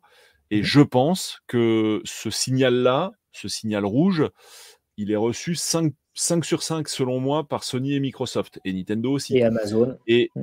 Et Amazon. Et je, bon, Amazon, eux, c'est spécial dans la mesure où euh, ils ont rien d'autre en fait. Donc en fait, pour eux, c'est encore jouable dans la mesure où, voilà, ils n'ont pas de hardware à défendre. Mais pour ceux qui aujourd'hui ça marchera pas business, hein. Si Amazon fait, euh, fait une Stadia, ça ne marchera pas non plus. Absolument, mais en tout cas, très clairement, pour ceux qui sont dans le matériel, hein pour, ceux, pour ceux qui sont dans la branche hardware, je pense qu'on n'est pas prêt de, bah, d'avoir une offre exclusivement euh, streaming hein, pour l'heure. Oui. Du côté de chez Sony et, Microsoft et Nintendo. Encore une fois, je ne veux pas euh, paraître euh, pro Xbox, etc. Il y a aussi le précédent du Game Pass, c'est-à-dire que même si Sony et Nintendo vendent plus de consoles, petit à petit, on voit année après année, mois après mois, que le Game Pass commence à faire son nid euh, et, que les gens s'habituent à, une certaine, à un certain mode de consommation. Et c'est pas pour rien que le PS Plus c'est un petit peu Xbox Game même si encore une fois c'est pas tout à fait le cas. Euh, je pense que ça va rentrer dans les mœurs de dire voilà bah euh, je paye un abonnement, je vais pouvoir jouer en ligne, je vais pouvoir avoir un certain nombre de jeux gratuits tous les mois, je vais pouvoir avoir bah, un peu de cloud gaming inclus. et je pense plus à une offre comme ça un peu complète euh, qui donnera à la fois accès, si on le souhaite, à des jeux en physique et à la fois du, cloud gaming, en tout cas à court terme, court moyen terme, euh, qu'un truc 100% euh, cloud gaming. je pense que les, tous les constructeurs n'ont pas trop intérêt à se lancer là-dessus pour l'instant. Un peu à bah, l'image de, la, de la PSP Go quand elle était lancée. une console 100% des maths, tout le monde a dit oh, lever de bouclier, c'est pas possible et tout ça. Et puis aujourd'hui, on a eu des, des Series S et des, euh, enfin, et des, euh, des PS5 euh, des, digitales où potentiellement c'est que du démat. Et Même une Xbox One all digital. Tout à fait, tout à fait, tout à fait. Alors, et Evil, c'est pas trop Evil Calpurina dit un truc très intéressant. Alors, je ne suis pas allé vérifier, je vous avoue, hein, donc euh, c'est Evil la source. Euh, non, Google avait dit dès l'origine dans les CGU qu'il rembourserait si Stadia s'arrêtait. Ouais, je... étonnant, mais ok. Ok, bah, en tout cas, si c'est le cas, c'est plutôt, plutôt smart. Bon, évidemment, mm. c'est le genre de truc qu'ils n'ont pas trop mis en avant au début parce que tu ne ah, lances pas en service en te disant, bah les gars, si on se crache en plein vol, vous inquiétez pas. Vous inquiétez pas. un parachute, mais bon, euh, c'est un peu chaud quand même, quoi. Ouais, alors moi, ce que tu dis sur le, le service, euh, les services stream euh, et d'abonnement hein, d'une manière générale de Microsoft, moi, je suis plus partagé parce qu'en fait, il y a deux, un peu comme tu as les pro Xbox et les pro Sony, on va dire, tu as, un peu cette catégorie-là au sein même du constructeur. C'est-à-dire, moi, c'est ce que je remarque, en tout cas, très clairement, avec des exemples concrets dans mon entourage. Tu as vraiment ceux au sein de, les fans de Xbox qui sont bah, qui adorent leur Xbox, mais qui sont pas forcément bah, qui sont pas forcément intéressés par les services d'abonnement. Et par contre, évidemment, tu as ceux qui sont à fond pour mais je pense pas que ça fasse l'unanimité. Bah, il faudrait regarder, c'est simple, le nombre d'abonnements, enfin c'est simple, encore faut-il avoir les chiffres, mais euh, il faudrait regarder ce que ça donne en termes de nombre d'abonnements versus euh, nombre d'utilisateurs sur Xbox actuellement. Et je pense que les abonnements, ça reste encore une minorité. Peut-être le Gold éventuellement est très très euh, répandu. Mais, mais les abonnements de, type Game Pass, quand même, dont le. il y a une différence, je pense, quand même, entre 60 euros par an et combien c'est? 15 euros par mois? C'est quand même pas pareil, quoi je pense que la Xbox, elle survit grâce au Game Pass, hein, parce que Microsoft, ça a été un petit peu le, le, comment dire, le concurrent de, Sony pendant l'ère 360, mais ils se sont tellement cassés la gueule avec la Xbox One que s'ils n'avaient pas eu le Game Pass et la One X, euh, Xbox aujourd'hui, ça n'existerait plus. Hein. Je suis assez d'accord avec toi, mais, mais, pour, mais pour autant, je pense pas que ce soit la majorité des gens qui ont une Xbox qui ont le Game Pass, quoi. J'y crois pas en fait. Généralement, ce qui fait vendre de la Xbox, c'est le Game Pass hein, aujourd'hui. Hein. si on regarde, ils ont fait une formule All Access euh, sur, euh, dans, dans, les boutiques, genre Micromania, la Fnac mhm. et tout, où ils te disent ben voilà, pour 32 euros par mois, vous avez le Game Pass plus la série X. Qu'en pense le chat? C'est au moins 25-30 millions, enfin, c'est plus de 25 millions d'abonnés le Game Pass, hein, Polo. Mm. C'est pas. Euh, c'est pas. C'est vraiment pas. Il y a combien de consoles au euh. total? On, est à combien de consoles au total? Alors, sur l'Xbox. Je sais pas s'il publie les euh, chiffres, hein, il les publie pas toujours. moins que de, PS5, mais je suis pas sûr. Dans tous les cas, c'est quand, même, quand même énorme pour un service qui est assez récent, qui est quand même assez coûteux. Euh, même s'il est avantageux en fait si on l'utilise, mais euh, c'est quand même. Euh, bah oui, ce que je vous dis. Hein. Regardez, enfin, on a Florent, bon, c'est un exemple sur le chat, quoi, mais qui adore sa Xbox et est très content de sa Xbox depuis la 360, très très bonne console au demeurant. Et mais par contre, il veut pas, il veut pas de Game Pass, quoi. Je bah pense qu'il y en a plein en fait. Ouais, non, non, mais voilà, mais je... tout. Et encore une fois, c'est pas qu'il y aura toujours des gens qui euh, n'accepteront pas euh, les, évolutions telles qu'elles soient. Il y en a qui jouent pas en ligne, alors que le jeu en ligne est euh, globalement très démocratisé et qu'il y a des gens qui payent un abonnement tous les mois pour jouer en ligne. tu vois, par exemple, Polo, tu joues pas forcément beaucoup en ligne et tu as quand même un abonnement qui te permet, ou des abonnements qui te permettent de jouer en ligne si tu le souhaites. Tout à fait. Moi, c'est pour les jeux, en fait, que j'avais pris ça, voilà. clairement. Donc, et eh ben, et d'ailleurs, c'est le truc qui a débloqué, bah, notamment pour le PS Plus, le PS Plus qui décollait pas. Quand ils ont commencé à mettre des jeux gratuits, ah, bah là, bizarrement, les gens, ils s'abonnent. C'est euh, bah, oui, bizarrement. Surtout quand tu vois les jeux de voilà. Euh, mais euh, blague à part, alors j'ai toujours pas le, truc en, tête, mais quand bien même il y aurait même 50% des joueurs Xbox qui ne sont pas intéressés par le Game Pass, 50% de personnes, donc là on va parler de 25, 25 millions de, d'abonnés de, Game Pass qui payent tous les mois entre 10 et 15 euros par mois mais c'est une manne financière et une puissance de frappe pour Microsoft. Euh, Attention, ça coûte cher aussi. Hein, mais, là, où ils sont malins, là où ils sont malins, c'est que sur la durée. Rappelle-toi Netflix, rappelle-toi euh, Prime Video, etc. C'est un tout à fait, tout à fait. sur le long terme. Oui, comme dit Arnaud, euh, Xbox a l'air insolide adossé à Microsoft. Ouais, tu m'étonnes. Mais moi, je suis d'accord aussi. Tu dis, en ayant racheté Activision, Call of Duty, etc si le prochain Call of Duty, parce que là pour l'instant il est encore, euh, il sort encore sur PlayStation, mais si le prochain ils disent bon les gars, euh, Sony vous allez vous faire foutre, le Call of Duty euh, Modern Warfare 3 il ne sortira que sur Xbox. Et ah au fait mmh pour tous ceux qui veulent l'avoir, bah, en fait vous payez votre Game Pass 60 euros l'année et puis votre jeu vous l'avez tout le temps quoi. Oui. Voilà, tu auras le prochain Scroll. Qu'est-ce que tu choisis, toi? Tu choisis une PlayStation ou une, ou une Xbox si tu veux jouer à, à, Call of Duty? Quand déjà, au fait, oui, on, a un partenariat avec Electronic Arts, donc votre FIFA, bah, il sera dedans aussi. Ça coûtera pas plus cher, ça sera 13 euros par mois. ça, sera, ça sera plus FIFA parce qu'ils ont perdu la licence, mais oui, votre prochain jeu de foot, euh, le jeu de foot euh, phare, ça, ça va être ça.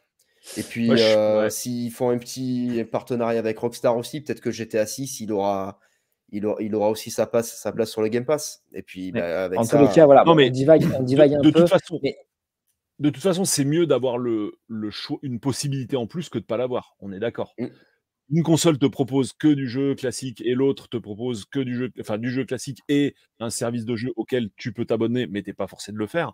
Évidemment que c'est un avantage, ça c'est clair. Mais pour en fait, là, en fait, on a, on a, seller. Et je suis d'accord avec Arnaud en fait qui dit euh, bah, qui dit qu'en fait, les, euh, ce sont les exclusivités. Euh, un système seller, c'est avant tout une histoire d'exclusivité. Enfin, on en revient à ce que tu viens de dire, Mathieu, hein, du coup. Hein. Mmh. Mais je suis assez d'accord avec ça, hein, très clairement. C'est euh, moi, enfin, moi, je vais. Alors, moi, je, prends toutes les consoles, c'est pas le problème. je suis pas du tout anti Microsoft. Mais clairement, si je devais en garder qu'une, c'est les exclus qui détermineraient mon choix. Et en l'occurrence, ce serait une Play.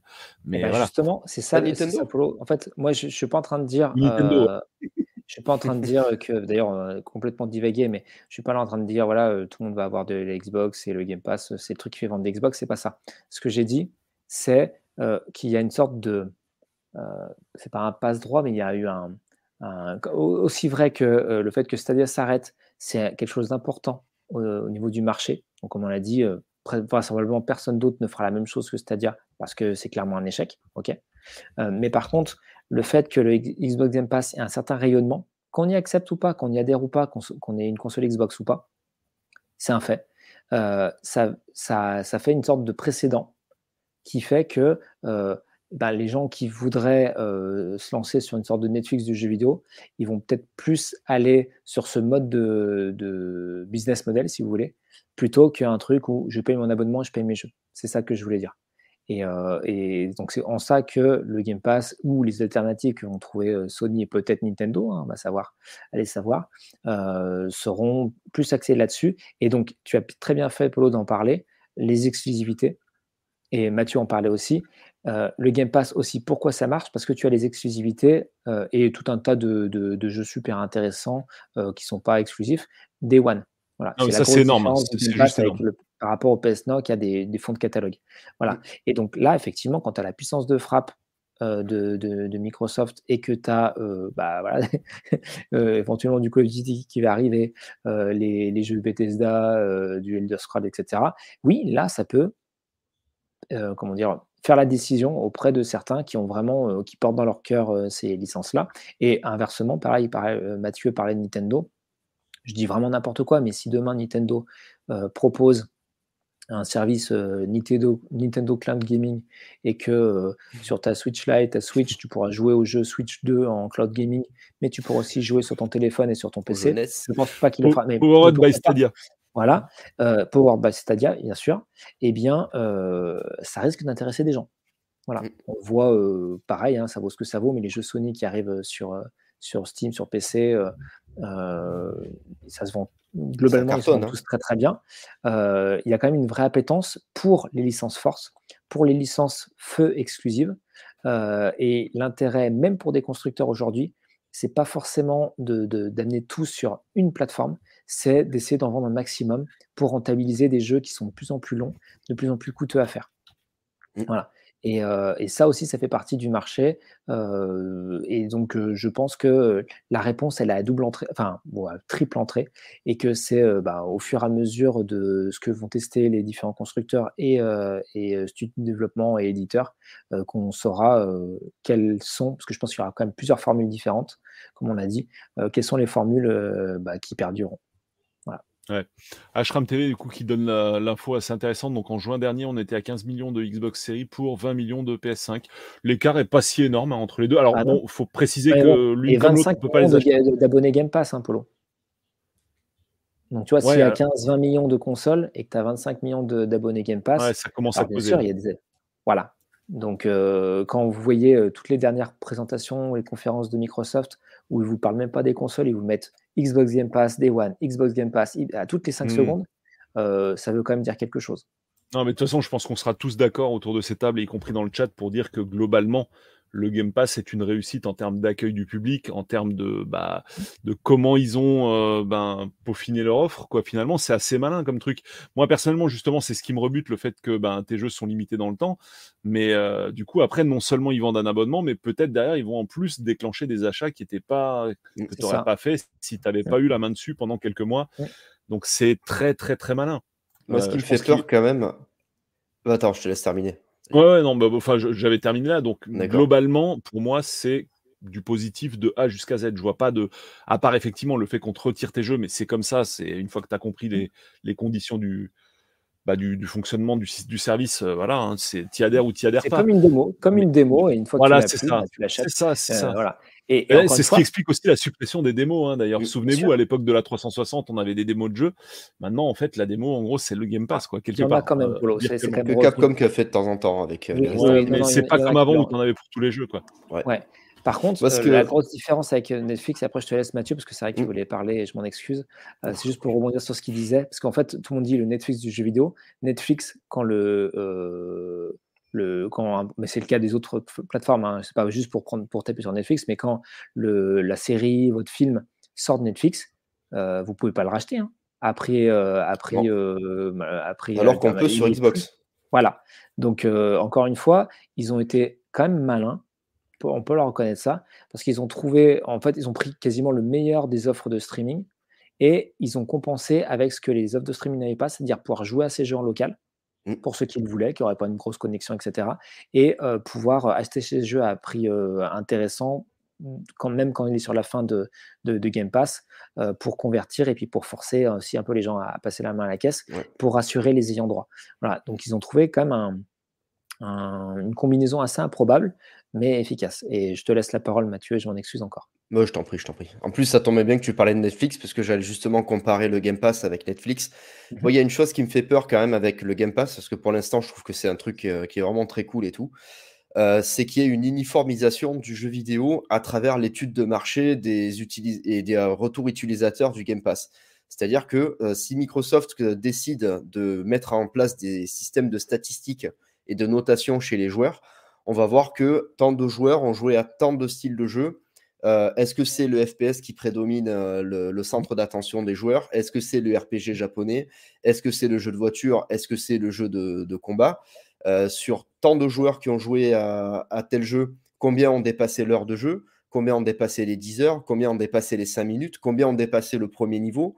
Combien ont dépassé le, ne serait-ce que le menu principal, et qu'à partir de toutes ces données qu'ils récupèrent, ils essayent de créer un jeu, en fait, qu'ils aient un cahier des charges sur euh, ce que doit être le jeu euh, apprécié du grand public à, travers cette étude de marché, et qu'on ait justement des jeux qui soient complètement uniformisés au même titre que les séries Netflix d'aujourd'hui. Quand on regarde bien les séries Netflix d'aujourd'hui, on a des on a des clichés limites qui sont, euh, qui sont euh, immanquables à, toutes les séries Netflix. On va avoir le, le, le, passage où tu as des, euh, des, jeunes issus de minorités qui vont être mis en avant. Tu vas avoir des, on va dire des adolescents à problème, ce genre de trucs. Et ces trucs-là, on le retrouve déjà chez les exclus Sony, où on remarque que quasiment tous les menus d'options de, des jeux, quand on regarde Days Gone, quand on regarde euh, God of War, quand on regarde Horizon et euh, The Last of Us 2 Spider-Man. Hmm. et Spider-Man, ben, c'est des jeux qui se ressemblent quand même tous beaucoup. On a une carte euh, assez immense, on a un système de crafting dans quasiment tous les jeux, des systèmes de XP dans les, dans les, dans les, équipements des personnages. Et j'ai peur que Microsoft tombe dans ce piège-là et que on ait à la suite euh, des jeux Game Pass qui sont complètement uniformisés et qui ne vont plus plaire euh, aux, hardcore gamers, mais qui vont plaire qu'au grand public qui va s'abonner une fois de temps en temps pour jouer à des jeux vidéo pour rigoler. Bah ça, l'uniformisation, même sans le Game Pass, hein, ils se copient un peu tous et finalement tu te retrouves avec euh, Tomb Raider qui devient un Uncharted, etc. Ouais, des Ubisoft et compagnie. Quoi. Ouais, tu as une porosité un petit peu entre tous les. Enfin, entre certains styles. Typiquement, pour moi, Zelda, c'est devenu un jeu PC. Euh, voilà, au risque de choquer certaines personnes. Avec tes armes qui s'usent et tout, euh, moi, ça me casse les couilles. Et, euh, et donc, bah, ça, c'est. Ouais, ça, ça, je pensais pas forcément lié au Game Pass, quoi. C'est vraiment bah, tous, les, tous les développeurs qui, bah, qui pompent les idées du voisin. Mmh. en se disant bah ouais ça, ça, donne bien dans son jeu donc ça va être trop bien dans le mien alors que justement bah, chaque jeu a sa personnalité et c'est ça qui fait que, bah, tu as envie de, de, jouer un jeu quoi quelque part. C'est qu'il se différencie du reste quoi et c'est justement pour tout un ensemble de codes que tu apprécies une série en particulier et euh, ils se disent, ah bah tiens, non, mais c'est le fameux truc de l'élargissement, en fait. Ça, c'est insupportable. C'est, ah bah oui, euh, alors mon jeu euh, Tomb Raider, bah en fait, il y a que les fans de Tomb Raider qui jouent à mon jeu Tomb Raider. Donc j'aimerais bien que même les gens qui aiment pas Tomb Raider, ils aiment Tomb Raider, tu vois. Et donc, bah, qu'est-ce qu'ils aiment, les gens qui aiment pas Tomb Raider? Bah, Ils aiment Uncharted. Bah alors on va mettre ça, on va prendre ça d'Uncharted et ça, et ça, et ça, et ça. Et puis à la fin, tu regardes ton jeu, bah putain, ils sont où les puzzles 3D Ils sont où bah, Tu vois, il est où l'esprit du jeu, quoi? Ça, ça part mmh. complètement en couille, quoi. Mais ouais, ça, c'est un sujet intéressant d'ailleurs, ça, l'uniformisation des jeux ça pourrait vraiment faire l'objet d'une prochaine émission, quoi, je trouve. Ah, moi, je partage vos deux avis. mais, je, non, mais je partage l'avis de Mathieu dans le sens où ils vont faire du, ils font déjà actuellement, c'est évident, ils font du big data avec euh, ce qui les remontées qu'ils ont des des, des, bah, consommations des utilisateurs. Quand on regarde évident. Euh, les jeux Ubisoft, c'est déjà ça depuis des années. Hein. Voilà, le, justement, la, grosse différence. La dernière période du grand Ubisoft, c'est euh, le début PlayStation 2 avec les Prince of Persia, les Splinter Cell et compagnie. À partir du moment où on a eu des jeux connectés euh, à Internet avec Assassin's Creed, moi, le dernier grand jeu d'Ubisoft, c'est Assassin's Creed 2. Et tout ce qu'il y a derrière, pour moi, c'est poubelle, quasiment. Il y a Immortals bah Phoenix Rising que j'ai trouvé sympa, mais le reste, euh, tu regardes Far Cry, tu regardes Assassin's Creed, c'est tous les mêmes jeux en fait, sauf que Far Cry, c'est à la première personne. Mais tu as euh, des captures de camp, euh, va récupérer tant de plumes pour avoir la, la, recette couleur magique. de ta capuche qui change. De, mmh qui change. Et oui, ça, les quêtes FedEx, ça, c'est des trucs typiquement du monde PC. Quoi. Mais, ça, mais ça, en fait, donc, en fait, ce que vous dites, il y a deux, deux au moins deux choses qui sont intéressantes. C'est un, euh, qu'il y a une uniformisation d'un certain nombre de composantes de jeux vidéo qui sont faites, euh, qui sont infusées à tous les développeurs. Euh, donc, euh, euh, d'avoir que, des jeux d'aventure et du craft, du, des montées en niveau type RPG, d'avoir des choix moraux, d'avoir plusieurs choix, un personnage homme-femme, etc., d'avoir des grands, grands espaces en monde ouvert, d'avoir des modes en, ligne et tout. On a eu tous ces, genres de trucs qu'on a vus mais mille fois. Donc ça, on va dire que c'est l'inspiration, les tendances, la mode, ça arrive tout le temps c'est pas attrait à un éditeur. Mmh. Après, il y a le côté un peu Netflix, algorithme de qu'est-ce qui marche et on prend cette recette-là et qui a marché aussi avec Ubisoft pour l'Assassin et Far Cry jusqu'à certains points, parce qu'au bout d'un moment, les gens ne peuvent plus. c'est on prend les trucs qui marchent et on les met de partout et on change la skin entre guillemets ou la vue et c'est parti quoi. voilà. Et, et, en ça, je pense pas que Microsoft ou Sony ait un tel impact auprès de tous les développeurs, fort heureusement. c'est plutôt une, c'est le, truc le plus gênant, c'est ce que les, les, les développeurs se disent qu'ils doivent faire pour conquérir un public. C'est ça qui est plus gênant. Et Alors là, effectivement, j'irai plus loin. C'est même pas les développeurs, c'est le service marketing de la boîte de développement en fait, presque. Bah, c'est presque eux qui leur, c'est presque qui leur donnent les guidelines maintenant, je pense justement. Bah, et c'est eux le patron. Quoi. Oui et non. Parce qu'en fait, en limite, s'ils donnent les, guidelines, euh, bah, après, évidemment, euh, libre à chacun de les accepter ou pas. Mais je pense que vraiment, il y a des développeurs, donc, euh, enfin, tous ceux qui, prennent, qui prennent quand même une grosse partie sur le, le, Game Pass et pas que, ce sont les jeux indépendants. Et donc les jeux indépendants, en général, alors il peut y avoir des services marketing et tout ça, je dis pas ça, je dis pas le contraire, mais c'est souvent aussi des petits studios, des personnes qui sont soit seules, soit 2, 3, 4, 5, et d'elles-mêmes, elles vont parfois se brider ou parfois aller dans une orientation. Il n'y a qu'à voir tous les, les Castlevania-like, ou les Metroidvania, si vous préférez. C'est clairement, sauf le game, ils ont, justement, ils n'ont pas de service marketing, en fait, ces gens-là. Oui, mais vous voyez que même chez les indépendants, il y a une sorte de, ah, pas pour tout, mais une sorte d'uniformisation. Il y a des grandes vagues, des grandes tendances, et c'est pas forcément pour plaire au Game Pass, hein, mais et donc c'est et donc là du coup, on pourra pas forcément dire que c'est Microsoft ou Sony qui vont dire à ces gens-là, attendez, il y a que ça qui marche, faites-le. Je pense que vraiment, il y a des gens qui disent bah, OK, aujourd'hui, un jeu, il faut que ce soit du monde ouvert, il faut qu'il y ait du RPG, il faut qu'il y ait des choix moraux, il faut qu'il y ait ci, il faut qu'il y ait ça du pistolet. Si c'est un jeu indé, il faut que ce soit tout en pixel art, sinon c'est pas drôle. Enfin, vous mmh. voyez, non mais j'exagère, mais vous, avez forcément vu des conférences. J'en ai vu une récemment, c'était au Summer Game Fest, je crois, et il y a eu, bah là, c'est la recrudescence des jeux horror, donc type Dead Space et autres. Et il y a eu deux, trois jeux qui sont enchaînés et c'était quasiment tout le temps la même chose. J'exagère encore une fois, mais c'est quand même assez surprenant. Les Metroidvania, on, on, les calcule plus tellement il y en a. les jeux avec des zombies et tout, pendant un temps, on en mangeait. À, les jeux avec des grappins, on en mangeait aussi. Tous les, les jeux avec des arcs, vous vous rendez compte? L'arc, ouais, j'allais dire. Voilà, mais c'est avec, des chiens, voilà, exactement. Et c'est ces modes-là, on pourra pas, on pourra rien faire contre. Ça va être bah, après les, voilà, les joueurs qui choisiront de ce qu'ils préfèrent de faire ça, ça, ça. et ce ne sera pas forcément les éditeurs qui vont imposer, je pense, ou les gros constructeurs. Bah, après, le truc, c'est que les mecs, le, jeu vidéo à la base, c'est fait pour faire de l'argent. Quand on regarde le, le ne serait-ce que le game design des jeux d'arcade, quand on arrive au boss du, du niveau, le but, c'est pas de, de, faire en sorte que le joueur il se surpasse. Le but, c'est que c'est que sa pièce elle soit consommée et qu'il ait envie d'en remettre une autre dans la machine. Donc forcément, quand on crée un engrenage comme ça, ben, quand on fait un jeu vidéo, on cherche à faire en sorte que qu'on l'achète euh, plein pot et ensuite qu'on achète le, deuxième quand il va sortir et que quand le troisième va sortir sur la nouvelle console, ben on achète la nouvelle console. Donc euh, oui, c'est là où le game change. C'est que pour Microsoft et pour Sony et peut-être pour Nintendo demain, euh, Bon, ils veulent toujours vendre la console, on est bien d'accord. Bon, on sait que c'est un peu compliqué d'en sortir. Euh, et en gros, maintenant, notamment pour Microsoft, on a l'impression que le paradigme a changé. C'est euh, bah, il faut vendre l'univers Xbox. Il faut que les gens soient dans l'univers Xbox, qu'ils sentent bien, qu'ils y restent, euh, qu'ils payent un abonnement tous les mois. Et peu importe qu'ils aient la console ou pas, ils peuvent très bien jouer en cloud gaming sur leur téléphone si ça, les si ça, si ça leur fait plaisir. au moins, ils sont chez Xbox. Vous voyez? Et, et je pense que Sony va aller un peu plus vers ça. Et bon, Nintendo sera le dernier à y aller s'ils doivent y aller, parce que le hardware, c'est vraiment important pour eux. Mais, mais, concrètement, ils sont quand même passés le truc qui était impensable. Donc, je parle de Nintendo. ils sont passés sur le mobile. Ils ont décliné leur, leur, licence avec plus ou moins de succès sur mmh. mobile, sur des petits jeux avec des achats in-app, enfin des choses qu'on ne pensait pas forcément faisables. Ils font des DLC. Il y, y, a des jeux qui ne sont pas du tout disponibles en, en démat. Euh, les prix des maths sont quand même assez élevés. Enfin voilà, il y a plein de choses. On se dit, ah ouais, d'accord, ils sont quand même capables de faire ça. quoi. Euh, donc vraiment, je pense que, euh, bah, encore une fois, hein, c'est aussi les utilisateurs, les usages qui vont faire le jeu vidéo de demain.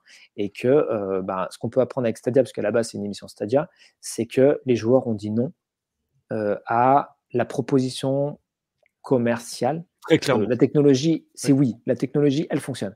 Mais la, technologie, enfin, la proposition commerciale de, Google avec Stadia n'était pas la bonne.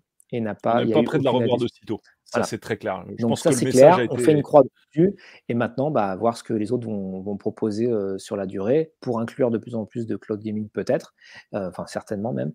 Et avoir quelque chose qui soit plus acceptable. Voilà. Plus Netflix-esque et, je pense que justement, bah, le, voilà, le, sillon creusé par le Game Pass est peut-être un élément de réponse. Voilà. Oui, et ça pose vraiment la question de, ben, de ce que proposera justement Amazon avec son fameux Luna. Tout à fait. Pour moi, pour moi c'est eux, les... enfin, eux qui sont dans le viseur dans cette histoire. Quoi. Enfin, évidemment, et on n'entend plus grand-chose. Hein. On n'entend plus grand-chose de ce service-là. Peut-être parce que. C'est dispo aux États-Unis en fait, mais euh, je crois que c'est encore en pour parler pour le hein. reste du monde. C'est toujours aux États-Unis. Ah bah, à ma connaissance, c'est en bêta test. Que dit ah, D'accord, il me semblait que le service était lancé et qu'il y avait le, le, catalogue de jeux habituels, euh, euh, Resident ah Evil 7 et compagnie, tu sais, tous ces jeux-là qu'on a qu'on retrouve sur tous les services de, de cloud gaming. À vérifier, mais pas à ma connaissance. Moi, aux dernières nouvelles, c'était encore en bêta, mais je me trompe peut-être. D'accord, il me semblait qu'ils avaient sorti une manette et tout. J'avais vu une vidéo de ETA Prime, le mec qui mmh teste tous les. Oui, oui, tout à fait. Toutes les manettes mobiles. Ouais. Effectivement, tu peux t'inscrire à la bêta. quand, tu étais inscrit à la bêta, tu recevais la manette. Moi, je m'étais inscrit, mais évidemment, en France, forcément, c'est compliqué qu'ils te l'envoient. J'avais réussi à. Oui, alors avec un VPN, j'avais réussi à passer le formulaire d'inscription, mais à un moment, quand, ouais. ils t'ont livré la... Ils voilà, la manette dans l'adresse où tu étais euh, VPNé. C'est plus compliqué. Mais, mais, par contre, comme vous conviendrez que euh, sur la plupart des, des dernières offres de, de, cloud gaming, euh, les gens sont là avec des pincettes. Alors, pas les gens, les consommateurs, mais les, les, éditeurs de ces solutions-là. Par exemple, GeForce Now, Nvidia, qui est quand même un, voilà, c'est quand même aussi une grosse entreprise. la bêta de, de, GeForce Now a duré au moins un an, si ce n'est un an et demi, alors que le truc marchait nickel, mode fonctionnel plus plus, quoi. avant qu'ils annoncent le prix, ils ont vraiment tâtonné pour. et ils ont au final fait une offre gratuite et une offre vraiment pas chère pour lancer le truc. qui c'est qui arrive d'autre? Bah, Game Pass, je crois qu'il est encore en bêta. Oui, Game Pass, en bêta, euh, le xCloud. Même si tu as raison, après, on en reparler. À domicile euh, et en 5G, le cloud gaming de, de Xbox, c'est euh, c'est quasiment imperceptible par rapport à la console branchée sur la télé. Oui, il marche très très bien. Oui. Et le truc en plus aussi qu'a le Game Pass, qu'elle n'avait pas Stadia, c'est que si jamais, pour une raison ou une autre, vous n'aviez pas de manette ou elle n'a plus de batterie, etc., euh, il y a tout un tas de jeux sur le Game Pass Ultimate, donc en cloud gaming. Voilà. Très bien. Euh, il y a des, euh, pas mal de jeux auxquels on peut jouer en tactile.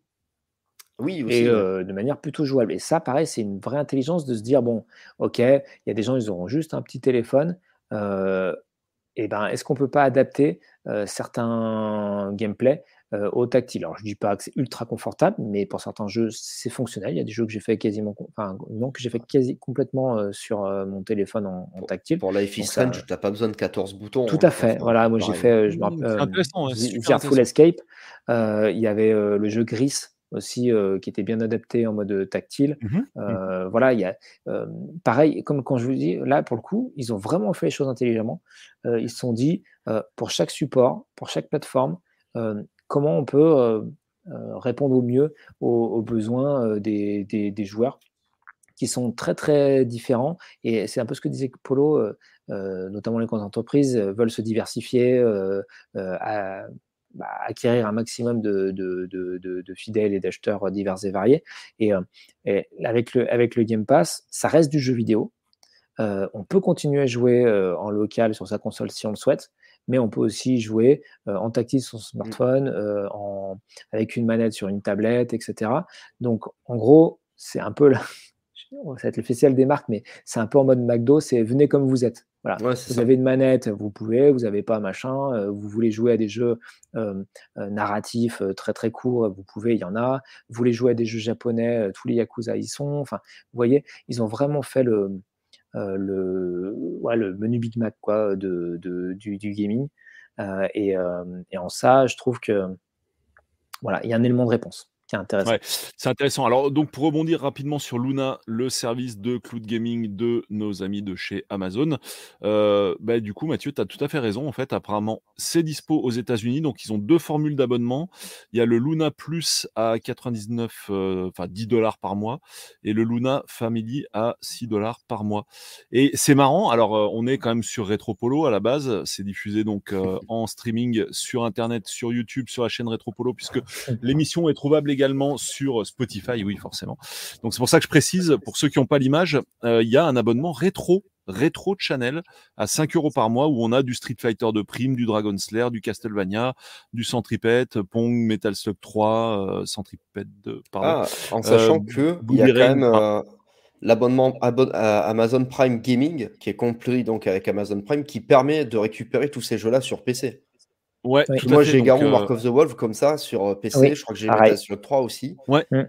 Et euh, je crois que de plus en plus, tous les mois, ils offrent des jeux sympas. Il y a eu. je crois que là, il y a Fallout 76 et le, Shadow of War de Seigneur des Anneaux qui sont offerts. Oui. Il y a eu Jedi Fallen Order qui était offert aussi. Donc, du mm. coup, c'est bien pour ceux qui n'avaient pas Amazon Prime, puisqu'on a pu récupérer le jeu pour 72 centimes sur Eneba. Puisque ceux mm. qui ne voulaient pas la clé CD, du coup, ils l'ont vendu sur le marché gris. Mais c'est quand même intéressant, quoi. C'est ce qu'ils appelaient Twitch Prime d'ailleurs, parce que rappelons qu'ils ont racheté Twitch quand même il y a un petit moment. Et du coup, ils ont, pour ceux qui ne le savent pas, parce que enfin, finalement, peu de gens le, savent ça, ils ont une application similaire à Steam ou à euh, Il y a un kiosque euh, d'applications, de, jeux évidemment, hein, jeux mmh. vidéo, que tu peux télécharger, euh, installer sur ton PC, et du coup, bah là, tu as ta liste de jeux, en gros, vraiment un Steam-like qui est proposé par Amazon, qui s'appelle Amazon Games. Donc, cherchez sur Internet. Il y a un et que j'ai essayé de lancer euh, il y a deux jours, il m'a dit que l'application était finie. Ah, l'application est finie. en tout cas, j'ai voulu récupérer les jeux gratuits euh, Prime euh, et en lançant l'application, ça mettait que ouais, maintenant, il fallait pas. Bah parce que tu n'avais pas la mise à jour, sinon comment tu veux installer les jeux Il y a un moment, il faut bien qu'il y ait un launcher. Jusque-là. Il faut les prendre sur le site, non? Il était installé. En fait, non, non, moi, sur l'application Twitch, euh, que j'avais installé en local sur mon Windows. Euh, ah oui, le Twitch, récompense, et voilà. Et euh, j'ai voulu le faire il y, a, ouais, il, y a, il, y a, deux jours. Il me disait que c'était plus disponible, il fallait directement sur le site pour, pour activer les jeux. Mais là, je te parle pas de Twitch. Là, je te... l'application. Ouais, mais alors, en fait, tu as deux applications. Donc, tu as l'application Twitch et l'application Amazon Games, qui s'appelle exactement Amazon Games. C'est celle-là que tu avais et qui marche plus? Non, c'est Twitch.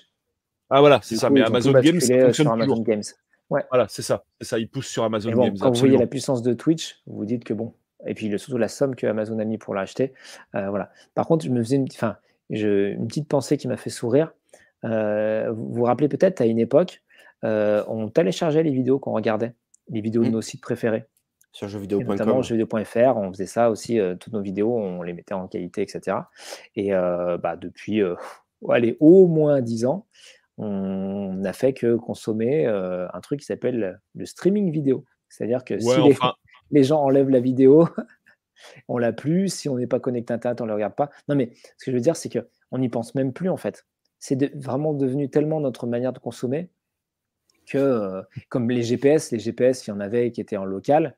Euh, dès, euh, les débuts enfin, dès les débuts de la vidéo sur Internet, on va dire entre guillemets, tu avais Real Player. Bon, c'était de la merde, mais c'était quand même déjà du streaming. Oui, mais à l'époque, on se disait, bah ouais, mais moi je préfère voir la vidéo en bonne qualité, je me la télécharge, je prends mon temps, je la regarde en bonne qualité. Maintenant, on se dit, bon, alors évidemment, les standards ont évolué, les connexions ont évolué. Maintenant, il n'y a plus le choix. Enfin, moi, je, je, télécharge plus du tout de vidéos sur aucun site. Je pense que c'est même pas possible en fait de télécharger la vidéo. Vous voyez? Et euh, donc, je suis pas en train de dire que ça va s'apparaître. Enfin, que ça, ça, va arriver avec le jeu vidéo, mais je dis que ça peut arriver. Mmh, carrément. Et euh, on voit avec la musique aussi qu'il y a tout un tas de personnes qui, euh, euh, alors c'est heureusement pas tout le monde, mais qui ne consomment qu'en démat leur, leur, musique. Ou leurs films aussi. voilà, il y a des gamins qui, pour eux, les films, c'est disponible sur Netflix, quoi. Mmh. Ou Amazon Prime. Ouais. Après, voilà, c'est vrai que sur ces trois services que sont la musique, la vidéo et le jeu vidéo, je pense que le jeu vidéo, il y a toujours quand même énormément de contraintes techniques. Hein. On, le retour des, contrôles, euh, bah, la puissance euh, nécessaire pour faire tourner les derniers jeux du moment, etc. Qui font que je pense que les recettes qui ont marché pour une industrie marcheront pas forcément pour l'autre. Donc euh, ça va être compliqué, mais en tout cas c'est oui. Enfin, j'aime pas la phrase c'est le sens de l'histoire parce que l'histoire n'a pas de sens en fait, mais mais oui c'est sûr que ça va évoluer toujours de plus en plus vers des solutions de streaming, mais pour l'instant et je pense quand même pour encore un bon moment en tant qu'alternative et pas solution à part entière, à mon sens. Mais après, je me trompe peut-être. Hein. Et eh ben ouais. Après, voilà, le seul truc, c'est que le, gros avantage, on l'a dit tout à l'heure un peu dans l'émission, et là, c'est un des avantages de Stadia, c'est que euh, au-delà d'avoir une version qui est stable quoi qu'il arrive, parce que peu importe le matos que vous avez, et euh, mise bah, à jour, on en parlait tout à l'heure. Voilà, c'est ça. C'est que les jeux sont de plus en plus gros, de plus en plus lourds, et ils ont des mises à jour permanentes qui font que vous n'êtes jamais certain de pouvoir les lancer, de pouvoir y jouer. On mm. parlait de Cyberpunk, Polo, toi, tu avais fait l'expérience, tu l'avais acheté en boîte. Je l'ai euh, téléchargé quatre fois. Tu l'as téléchargé, voilà. Euh, c'est à la limite du supportable, euh, parce que quand vous téléchargez 64 Go, même avec une, plutôt une bonne connexion, et eh ben, ça c'est même 100 gigas. voilà. Bon, bah, vous attendez, voilà. Et au final, le jeu que vous avez acheté sur votre galette en disant, bah, j'ai acheté un truc physique, il est à moi, etc et eh ben, c'est peut-être un jeu tout cassé. Quoi. Après, il, faut, voir un truc quand même, c'est que, par exemple, je vais vous poser une question. Il y a eu combien de Tekken sur PlayStation 1 3 Il y en a eu 3. Il y en a eu combien sur PlayStation 2 mmh, Tekken Tag, Tekken 5, Tekken 6. Pendant que tu réfléchis, il y a José qui dit, sur PSP. Flight Simulator 200 Go. il y en a eu combien sur PS3 il y en a eu un. Il y en a eu trois. il y a eu le, il y a eu le TAG 2, le 5 et le 6. Ah oui, il y a le TAG 2. Tekken sur PS4 Un seul. On a eu qu'un Tekken qui a été mis à jour 5 euh, fois avec des nouveaux modes de jeu, avec des nouveaux personnages. Bah, comme vous avez Street avec toutes les mises à jour. Euh, ouais, sauf que Street, quand tu prenais ton Street 2 sur Super Nintendo, si tu voulais avoir le Turbo, il fallait prendre le, Super, le Street mhm. Fighter de Turbo. Si tu voulais jouer avec des persos en plus, il fallait prendre le Super Street de Turbo. Euh, puis si tu voulais le Hyper Fighting, il fallait que tu l'achètes sur, sur PlayStation. Donc en fait, tu avais plusieurs fois le, même jeu.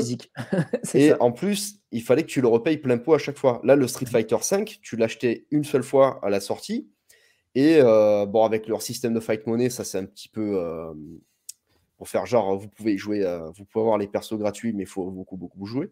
Mais le Tekken, par exemple, moi ce que je trouve de bien, c'est pareil pour Dragon Ball Fighters, c'est que Dragon Ball Fighters, c'est encore un meilleur exemple puisque le, jeu a été, a été mis à jour complètement au niveau du système de, de recharge d'énergie et tout ça. C'est-à-dire qu'on a un jeu qui dure sur toute une génération euh, qui va être mis à jour régulièrement et qui, en plus de ça, euh, traverse les générations de consoles. Parce que je crois qu'il y a une version PS5 de Dragon Ball Fighters qui, est prévue. Donc ça fait qu'en fait, euh, on a des systèmes aujourd'hui qui sont tellement similaires et tellement puissants qu'un jeu va traverser plusieurs générations à travers des mises à jour. Donc par exemple, le Cyberpunk, là, on va, on va considérer que la version PS4 n'existe pas, mais on se dit, voilà, le jeu, c'est Cyberpunk. Euh, peut-être que dans 10 ans, on aura encore du contenu sur Cyberpunk qui sera payant petit à petit. Mais en attendant, on aura juste un jeu qui s'appelle Cyberpunk 2077 et qui va traverser comme ça les décennies peut-être euh, peut-être qu'on n'aura plus de, Call of Duty tous les ans aussi. Peut-être qu'on aura juste des mises à jour de campagne. et de... foot avec des mises à jour. Moi, moi, je dirais tout simplement qu'un jour, le concept de génération disparaîtra. C'est aussi simple que ça. de, la même manière, de la même manière qu'il y a un lissage technologique qui s'effectue, souvenez-vous le gap qu'il y avait entre une NES et une Super NES. D'accord? C'est juste mmh. énorme en fait. C'est un truc de ma boule mentale. Et plus on a avancé dans le temps, et finalement, moins le gap est devenu important d'une console à l'autre. Tu regardes le gap entre une PS3 et une PS4. Voilà, c'est ça. Tu regardes PS3, PS4, tu regardes PS4, PS5. Oui, bien sûr qu'il y a toujours un gap, mais il est toujours de moins en moins important. Je pense jusqu'au moment. En fait, c'est simple. Hein, quand tu veux savoir comment va devenir une chose, bah, tu regardes l'évolution de cette même chose dans le temps, et ça te permet d'interpoler, de, voilà, mmh de, prévoir en fait la, un peu l'avenir, quoi, en quelque sorte. Hein. ça fait boule de cristal. Et clairement, je pense qu'un jour, les générations, ça n'existera plus. Point.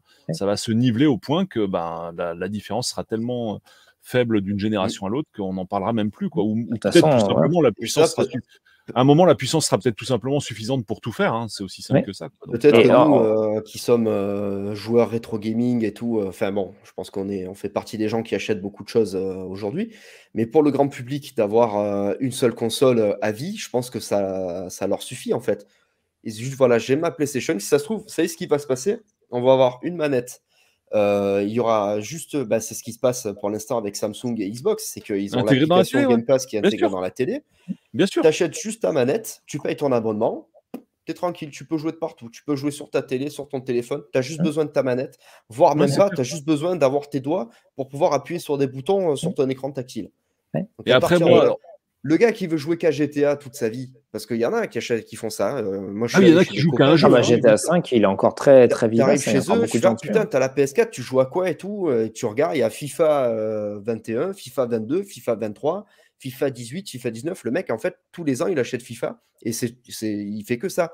Est-ce que ce type de joueur, ça lui, ça lui plairait pas plus de payer son FIFA 7 euros par mois à vie? Mais le mec, il, a son jeu tous les mois et tous les mois, il est mis à jour et tous les mois, il y a ce qu'il faut dedans. GTA, il paraît que il va juste, le prochain GTA, il va juste s'appeler GTA et peut-être pas GTA 6. Pourquoi? Mmh. Parce que bah, ça va être le GTA Online qui va être mis en avant. Euh, le mode scénario, il sera là pour, euh, pour ceux qui veulent et puis euh, il sera peut-être sera peut-être à payer en supplément. Peut-être que le jeu sera ah gratuit. Peut-être que le nouveau GTA sera gratuit et que la campagne solo, il faudra la payer peut-être 15 euros tous les, tous les 6 mois. des MMO en fait. Qui dure petit à petit, les, les, jeux vidéo se sont MMOisés oui, mais en fait, c'est ça. De la même manière que les générations vont peut-être disparaître, peut-être que les générations de jeux au sein d'une série vont peut-être disparaître aussi. Mmh. Tu auras toujours le même jeu, mais qui, va, qui va évoluer. Le fameux, bah, le fameux Game as Service, en fait, le fameux GS. Ah bah, c'est pour ça, c'est le sens de l'histoire par rapport à ça. C'est le sens par rapport aux coûts de développement, comme je disais, qui globalement sont de plus en plus importants et, de, et les développements qui sont de plus en plus longs. Donc, en fait, si tu dis ton jeu, il va durer 7 ans, bon, bah, tu peux égrener le développement, mmh. égrener la conception de contenu, peut-être même offrir aux équipes de moins cruncher ou de plus du tout cruncher, enfin voilà, des, choses euh, qu'on oublie un peu, mais qui peuvent aussi faire partie de, bah, du quotidien des gens qui œuvrent euh, pour notre loisir préféré. et au-delà de ça, je pense que c'est aussi quelque chose de, de qui est enfin, les générations, c'est quand même bien ancré dans le monde console. Et, et, sur PC, encore une fois, il y a des générations de matériel, on est d'accord, mais moi, sur mon PC, je peux jouer des jeux MS-DOS, je peux jouer à des jeux que, que, auxquels j'utilisais sur Windows XP, sur Windows Vista, sur. il n'y a pas ce même, il a pas la même. Je parle même pas de, de, l'émulation, mais on n'a pas cette même barrière de, de, génération. C'est un truc presque enfin, qui paraît contre nature. Et je prends un autre exemple, c'est le, payer pour jouer en ligne sur PC. Les gens ne comprennent pas pourquoi ça n'a jamais existé. Voilà. À part sur les MMO, ça n'a jamais existé. C'est ça. Voilà. Et, mais les mémos, on paye pour jouer en ligne parce que le contenu, il évolue tout le temps, on a toujours des nouvelles choses, etc. donc c'est un petit peu différent. Mais voilà, et en fait, c'est vraiment des, des, écosystèmes vraiment différents où il y a tout un tas de choses qui sont considérées comme acceptables d'un côté et pas de l'autre, mmh. et inversement. Et ça, je trouve ça hyper intéressant. C'est comme si ces deux mondes-là étaient complètement déconnectés, alors que nous-mêmes, alors je ne vais pas trop m'avancer pour les, pour les autres, mais vous me direz, on est joueur sur, les, enfin, sur plusieurs plateformes. Oui. Sur console et sur PC, et éventuellement un peu sur mobile, voilà, à quelques pauses déjeuner. Et, et, donc, on, est on est conscient, ou alors on est inconscient, de, qu'il y a différents modes de consommation, différents modes de rémunération pour les studios. On n'a pas parlé du jeu mobile, mais le jeu mobile, les jeux payants n'existent quasiment plus. et ce sont que des jeux au long cours qui sont premium, donc gratuits d'accès et qui se bonifient avec le temps et avec des choses plus ou moins payantes, cosmétiques. On n'a évidemment pas parlé de Fortnite. Des gacha. À côté PC, il y a effectivement des Genshin Impact et autres. Voilà. Et donc, en fait, il y a plein de modes de, désolé d'utiliser ce mot, de consommation de jeux vidéo différentes.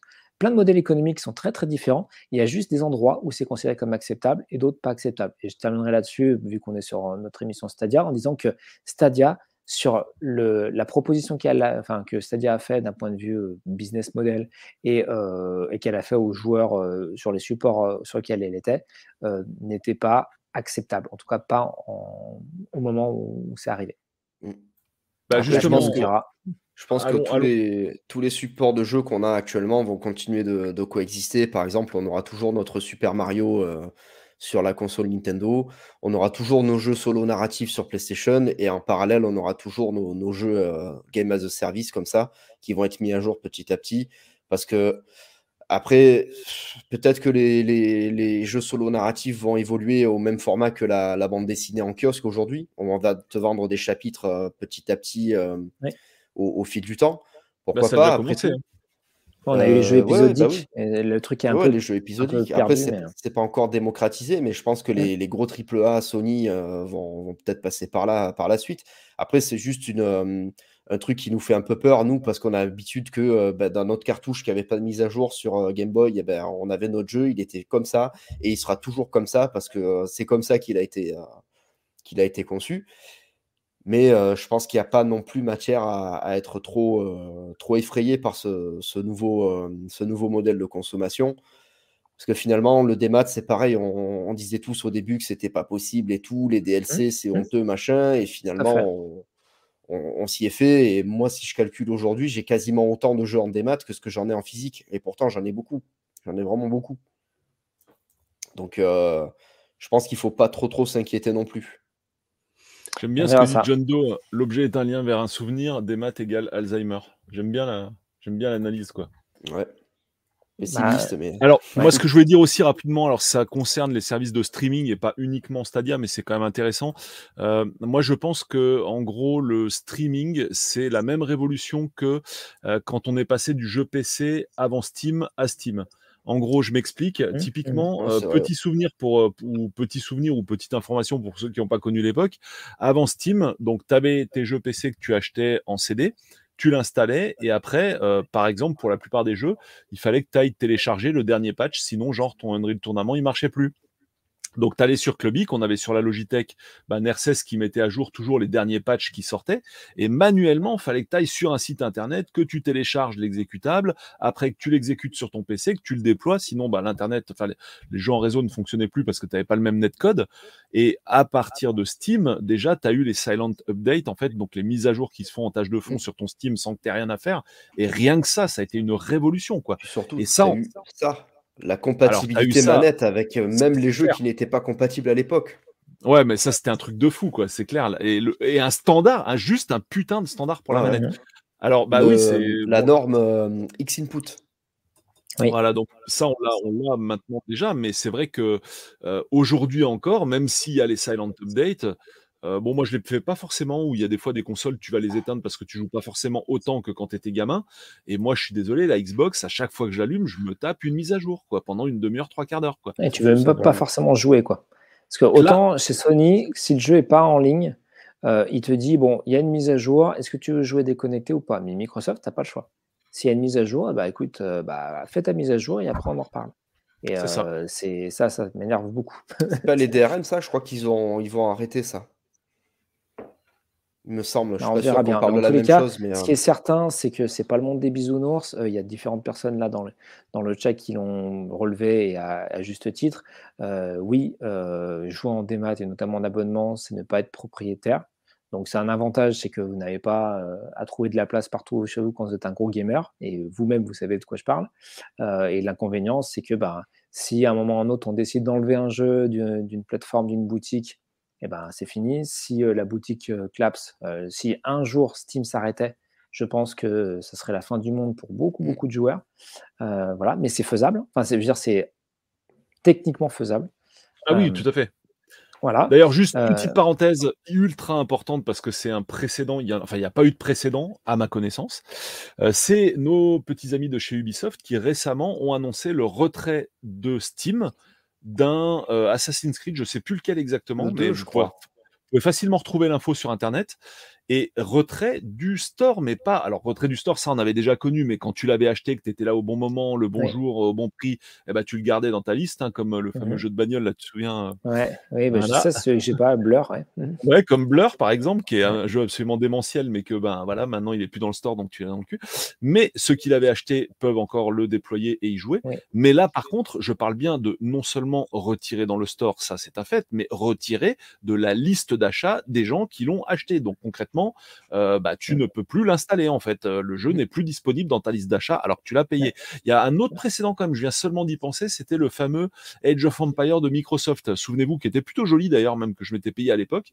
Euh, Microsoft l'a arrêté, bah du coup, bah, tu as, as, beau l'avoir acheté via Steam, tu l'as plus dans ta liste. comme je disais, je parlais des jeux mobiles. moi, j'avais, je ne sais plus comment il s'appelait. Ah, j'ai perdu le nom là. J'en ai parlé. Euh, c'était Clash of Heroes. Euh, Ouais, j'ai des euh, anecdotes aussi Un super jeu, voilà. Euh, et en fait, donc le jeu, je l'ai acheté sur mobile, ou je l'avais aussi sur console parce que j'adorais vraiment ce jeu. Et, euh, et, en fait, il a été supprimé sans vraiment supprimer, c'est-à-dire que bah, c'est encore un jeu Ubisoft.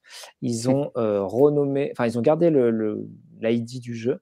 Ils ont mis la version, une sorte de version free-to-play, mais qui n'était pas le même Absolument. jeu, qui m'intéressait pas. Ça m'a fait le coup avec plein de jeux. Mmh. C'était, voilà. Et il y a plein de jeux auxquels, enfin, vous ne pouvez plus jouer. Vous les avez achetés. Moi, j'en ai une que j'ai acheté sur iOS mais qui n'ont pas eu les Simpsons Arcade par exemple. voilà. et bah, vous ne pouvez pas y jouer. Vous l'avez acheté, vous ne pouvez pas y jouer. Ça existe déjà. Ce que tu viens de me dire, ça m'est arrivé avec Sonic tout simplement sur le store Android. Oui, oui. Quand ils l'ont passé en mode gratuit. Je, voilà, je l'avais payé le truc à 100%, je l'avais en version full, mmh. et après ils ont mis à jour en app bah, free to play et enfin plutôt free to pay on va dire. Et du coup bah, je dois débloquer les niveaux et je dois payer alors que l'app mmh. je l'ai acheté tout est normal. Et sinon un autre cas de figure c'était un jeu excellent sur iPad deux jeux excellents sur iPad. Il y avait Gesundheit qui était absolument démentiel et un autre dont j'ai plus le nom un petit robot qui était super génial sur les débuts de l'iPhone il était sorti celui-là. Ces deux jeux là tu les as dans ta liste mais bah, ils sont plus compatibles avec les derniers OS donc exactement. Bingo bah, pareil avec les jeux Cave Mushi Sama, ah euh, Dodon Patch, ils étaient tous dispo. Euh, Deathmiles aussi sur, euh, sur iPhone. Maintenant, c'est plus possible. Et ça me fait penser aussi a, je crois que c'est Skyrim, c'est un copain qui m'avait dit que, parce que moi, j'aime pas Skyrim, il m'avait dit, ouais, putain, Skyrim, ils le mettent à jour toutes les 5 minutes, nouvelles éditions, machin. Et il me dit, moi, j'aimerais rejouer à la première version de Skyrim sur PC. Il m'a mmh dit, non, c'est pas possible. Ah bah non. Il y a que bah, des. Comme là, essaye de jouer la première version de Cyberpunk, si tu les mets à jour. Ouais, mais ça, c'est pour la bonne cause, à la limite, pour Cyberpunk, mais euh, sur euh, Skyrim. non, mais j'allais parler, moi, de World of Warcraft. Il y a des gens qui adoraient les, débuts de World of Warcraft, bah, après les mises à jour. Bah, après, ils ont ressorti la version classique. Voilà. le classique. Mais bon. Bref, on, on s'égare un petit peu. On va peut-être conclure, du coup, sur Stadia. Qu'est-ce que vous en pensez? Bah oui, bah de toute façon, vous avez peut-être ce qui est assez élogieux dans cette émission, c'est qu'on a quand même parlé en bonne partie de Stadia, on est bien d'accord, mais que voilà, on pense déjà à autre chose. Et en gros, Stadia, on va dire, je veux pas être méchant, mais voilà, je pense que ça sera vite oublié. Euh, C'était qu'une étape dans l'évolution du, cloud gaming, dans l'intégration du cloud gaming dans nos différents supports. Et euh, voilà, c'était parmi les. C'était même pas vraiment les premiers, hein, mais bon, les premiers à vraiment ouvrir grande leur bouche en disant voilà, euh, le, cloud gaming supplantera tout, allez voir, c'est génial, etc. Euh, voilà, l'histoire ne s'en rappellera pas, je pense. Euh, et donc, on, les joueurs euh, sont passés vite à, autre chose. Et euh, voilà, l'échec de Stadia matérialisait le fait qu'il fallait faire une autre proposition aux joueurs pour espérer éventuellement, un peu plus tard, avoir quelque chose qui soit viable. Ouais, en tout cas, bah, précédent très intéressant, j'ai envie de dire. On verra comment ça va évoluer par la suite mais c'est sûr qu'il y a un signal quand même très fort qui a été envoyé avec tout ça. Oui. Ah, Yanoche parle de Métabolie, ça c'est intéressant. Oui, Métabolie, c'est la pub sur, euh, sur, Game One. Mmh, mmh. effectivement, euh, bah, pareil, c'était une sorte de. Qui est devenu une stand gaming. Un abonnement et on pouvait, euh, on pouvait, ah on pouvait avoir donc un, un, petit catalogue de jeux. on n'a pas parlé là dans l'émission, mais dans d'autres, il y a Shadow, qui est un service français de, de cloud gaming qui a eu des, moments difficiles et qui, revient un peu, euh, où en gros vous avez un PC dans le cloud et donc ce PC-là sous Windows, vous pouvez faire ce que vous voulez dessus. Donc faire de la bureautique, aller sur le web, jouer à des jeux euh, avec euh, une, carte graphique dédiée sur leur serveur qui vous permet quand même de jouer dans plutôt de bonnes conditions, que vous soyez sur PC, sur Mac, sur téléphone. Euh, ça marche même très bien en 4G ou en 5G. Euh, voilà, vous avez, euh, donc on en a parlé de GeForce Now, et vous avez également un service français qui s'appelle BlackNut, qui n'est pas très très connu, qui est du cloud gaming également, qui existe notamment sur les télés ou les, Android TV, et qui en gros, c'est un, service avec des jeux plutôt familiaux. Donc vous avez des indépendants, des trucs un peu français, etc. Euh, voilà, c'est une proposition un petit peu à part qui fait moins de bruit, mais ça existe aussi. Donc oui, il y a plein d'autres choses qui existent en cloud gaming. Et à part Stadia, pour l'instant, elles sont toutes euh, en vie, mais avec des propositions différentes. Et ça aussi qui est intéressant, c'est que euh, il suffit pas de dire j'accède à un jeu en ligne, en streaming, et c'est du cloud gaming.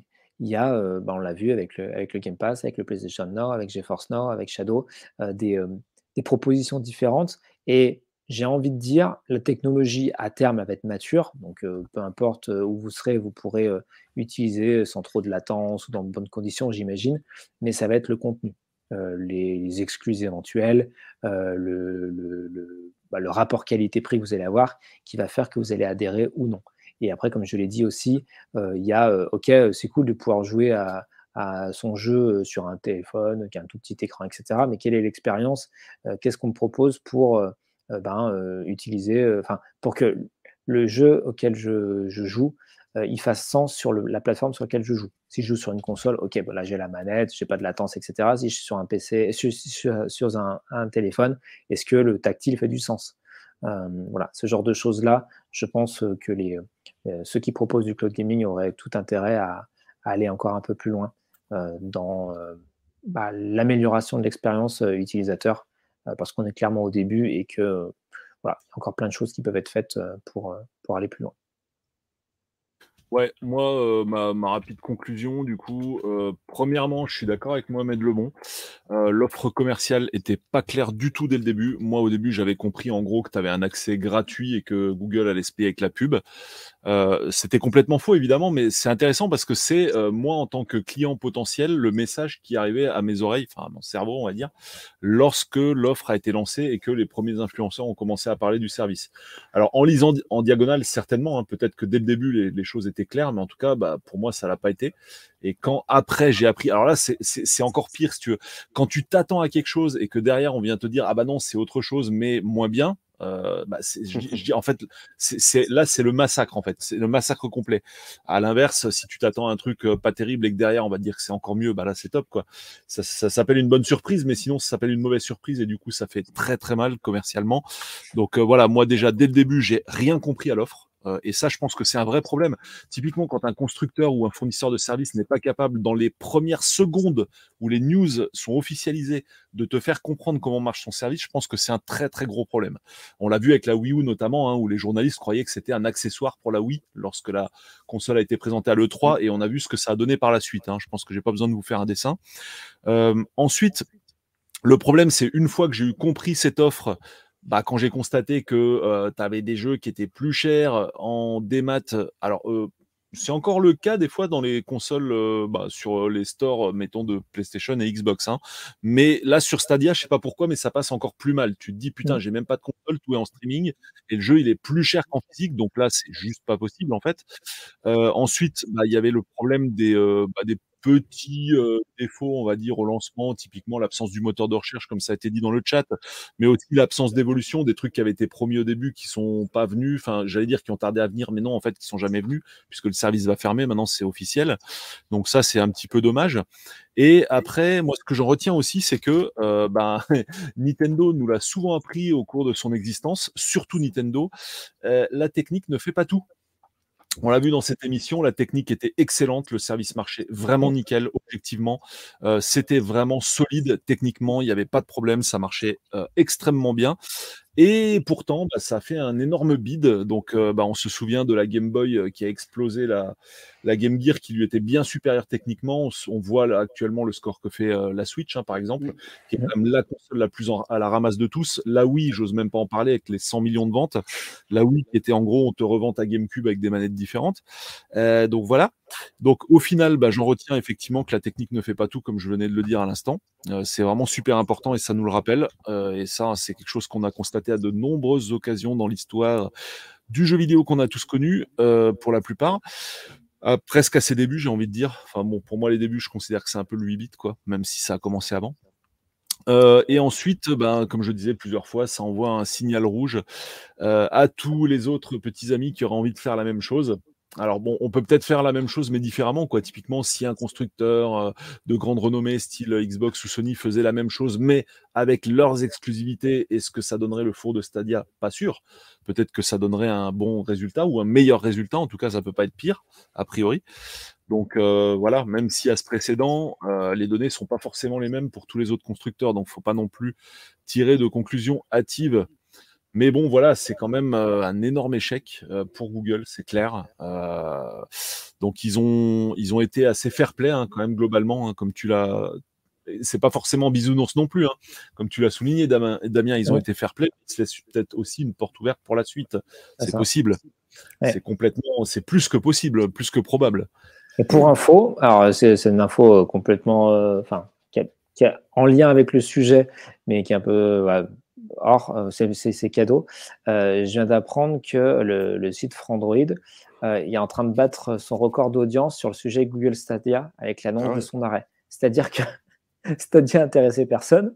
Il n'y a pas beaucoup de gens qui sont abonnés. Par contre, la mort de Stadia intéresse beaucoup de monde.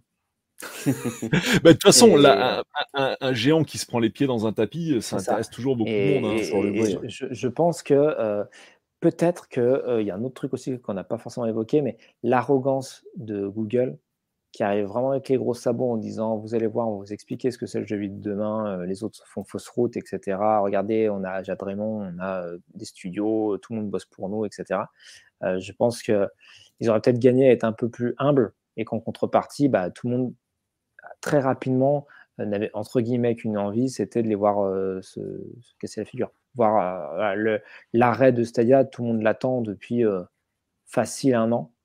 Et même le lancement de Stadia était tellement chaotique euh, quand on voyait que les promesses n'étaient pas tenues, que les trucs tardaient, qu'il n'y avait pas de jeu, que les jeux étaient chers, etc. Qu'on s'est dit bon, bah, ça va ça, ça va pas aller quoi. Stadia vraiment à partir du premier mois de son lancement, tout le monde disait bah, c'est cool, ça marche. Euh, ça, ça retombait tout de suite, quoi, comme un soufflet. C'était plus qu'un sujet de raillerie, hein, finalement, hein, sur, euh, sur les, la dernière année et demie du service. Hein. Pour faire un, alors c'est peut-être un parallèle un peu osé, mais on y va pour dire que je tape un peu sur tout le monde. Mais le Zune, vous voyez le Zune?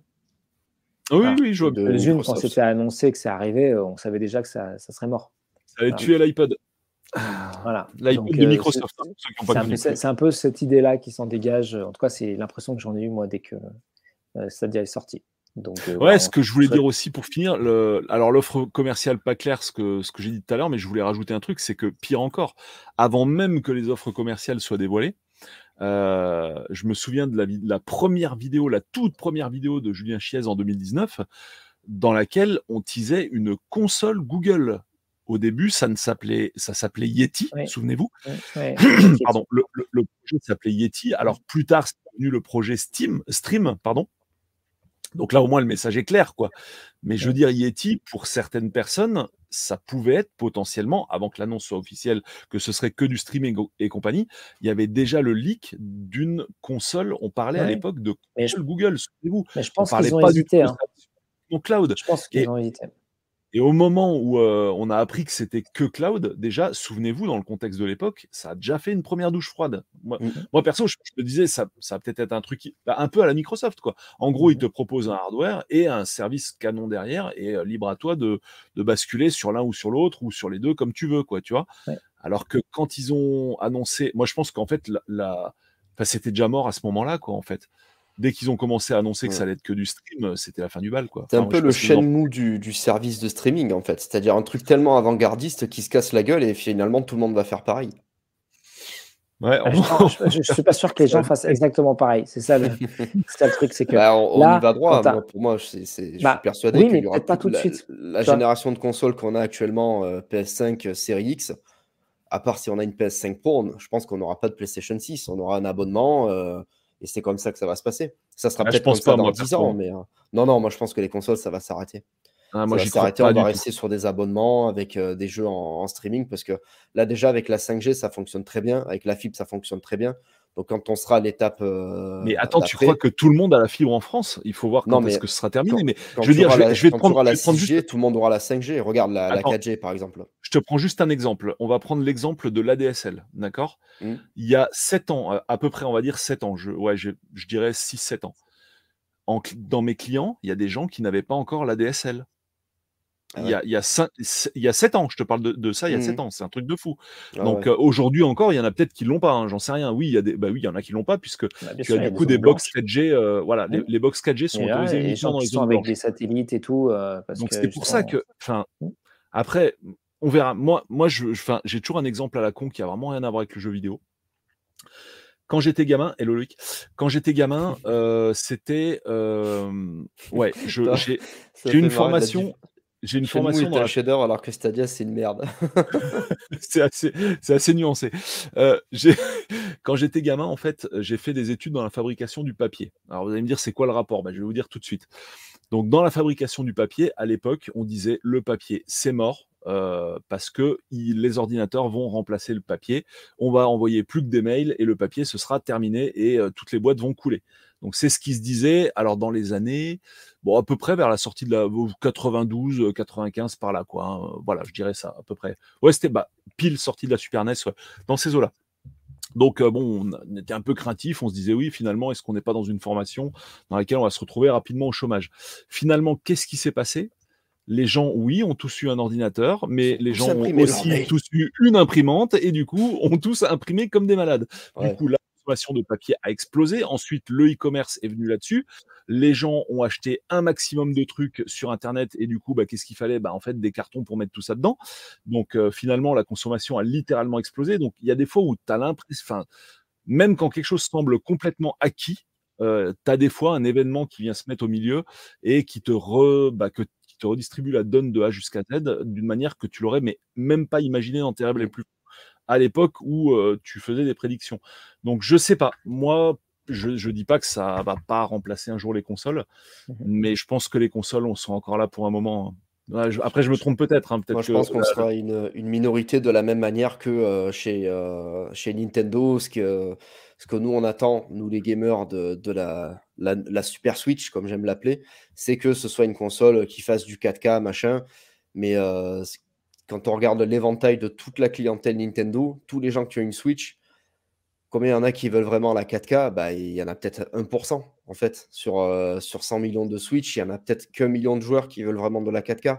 Donc euh, finalement, qu'est-ce, que, qu'est-ce qui compte pour eux? Est-ce que c'est le plus grand pourcentage de, clients de, Switch qui, qui compte ou est-ce que c'est les hardcore gamers qui continuent de gueuler parce qu'on n'a toujours pas de 1080p 60 fps sur la Switch. Tu vois ce que je veux dire je, dois dire que l'impasse Switch, je sais pas trop comment ils vont s'en sortir parce que j'ai l'impression qu'ils sont bloqués sur ce concept pour pas mal d'années. Mais, euh, de toute façon, techniquement, elle peut encore largement évoluer la Switch. Oui, bien sûr. L'ergonomie des manettes et tout, il y a de la marge, quoi. Ouais, bien sûr. Mais euh, ouais. Regarde, pour l'instant, avec la 5G, je trouve que ça marche très bien le, le cloud gaming. Franchement, ça marche plutôt bien quand on sera en 6G, je pense qu'il y aura de la 5G un peu de partout sur la, sur la, déjà sur, en France. Donc, il n'y aura plus de câbles, machin. Moi, j'ai testé une box 5G là quand j'ai déménagé. Honnêtement, bon, ça vaut pas encore la fibre, mais ça marche quand même très, très bien. Ça marche très, très bien. Pour faire euh, tout ce qu'on a à faire dans une maison, la, la, box 5G, ça fonctionne très bien. Donc, quand on sera à la 6G, euh, je pense que des câbles, il n'y en aura plus du tout. Ça ne fonctionnera plus que comme ça, avec des satellites, des machins.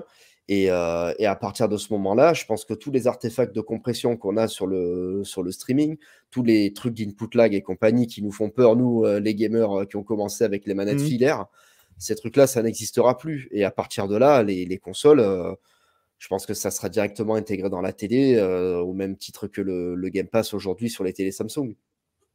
Possible, possible. Faut voir, faut voir comment ça va évoluer. Il faut voir. Euh, c'est pas, c'est pas impossible dans l'absolu, mais de toute manière, je pense que la bascule ne se fera certainement pas du jour au lendemain. Ça, j'en suis absolument certain, quoi qu'il arrive. Et de toute façon, les deux vont coexister pendant un bon moment. Bah, en fait, exactement ce qui s'est passé avec le démat, hein, finalement. Hein. Regarde, le démat, ça fait combien de temps que ça existe? Ça fait une paye que ça existe, le démat. Moi, je me souviens, Steam est sorti avec la sortie d'Half-Life 2. Précisément, ils avaient même retardé la sortie d'Half-Life 2 pour mettre au point Steam, même ce qui a, ce qui a, ce qui a achevé de fâcher Vivendi à l'époque, souvenez-vous. Et euh, Steam, euh, donc Half-Life 2, pardon, il est sorti quand? En quelle année? Euh, C'était 2000. Ouais, c'est ça. C'est ça. Je dirais, moi, je dirais 2004, un truc comme ça, entre 2004 et 2002. Il sort en même temps que Half-Life 2. Ouais, donc c'est ça. Half-Life 2, c'était quelle année 2004 euh, Je dirais euh, entre 2002 et 2004. C'est beaucoup de deux, donc euh, du coup, j'ai peur de... Donc, alors, on va dire, prenons 2004, prenons le cas le plus défavorable, d'accord 2004, on est en 2022. T'en as encore des jeux physiques ou pas Bah ouais, t'en as encore, et t'en as plein. 2004. Ça dépend. Sur PC. Euh, ah, sur PC, c'est fini. Sur PC, des jeux PC. Quand tu achètes un jeu sur PC. Sur PC, c'est fini. Mais les consoles. Un code euh, dedans. Oui, mais parce qu'après, en console, c'est toujours particulier. Euh, c'est pas pareil. Quelqu'un qui a un PC aujourd'hui, on considère qu'il a forcément Internet, surtout quand il joue à des jeux vidéo. Alors qu'un joueur console, moi, mon oncle, par exemple, il a 62 ans. Lui, il a eu la PS1, la PS2, la PS3. Il a acheté la PS4 récemment. Il n'a pas Internet chez lui. Bah, il est dégoûté il est dégoûté parce que quand il veut mettre un jeu, bah, il ne sait pas ce que c'est une mise à jour, par exemple. Mm. Et quand je lui dis, ah ouais, mais tu n'as plus de place dans ta play, mais tu as désinstallé des bah jeux, il me dit, ça veut dire quoi désinstaller un jeu? Bah Tu vois, il ne comprend pas ce genre de truc. comme disait euh, mon, pote Félicien, petite dédicace, mon pote suisse, euh, les nouvelles consoles, c'est les inconvénients du PC avec les inconvénients de la console. C'est ça. ça. Et justement, le, le, streaming lisse un peu ça parce qu'en gros, bah, tu n'as pas ta place pour installer ton euh, Microsoft Flight Simulator que tu veux juste essayer. Mm et qui fait 200 gigas, eh ben, tu le lances en cloud, tu vois si ça te plaît, et puis après tu avises. Quoi. Mais, euh, mais, mais par contre, euh, c'est vrai que sur le PC, juste par une, entre guillemets, une pauvre boutique, je ne veux pas euh, cracher sur Steam, hein, mais une boutique comme ça qui, qui, qui est apparue comme ça, eh bien, euh, ça a tué euh, les, jeux physiques et les éditions physiques PC que vous avez. Il y a un petit code euh, Steam dedans ou éventuellement Epic si vous avez de la chance. Et, voilà, et c'est fini. Et les joueurs PC s'en portent a priori pas plus mal. mais c'est encore une fois, ouais, c'est ça, s'est fait, ça s'est fait comme ça.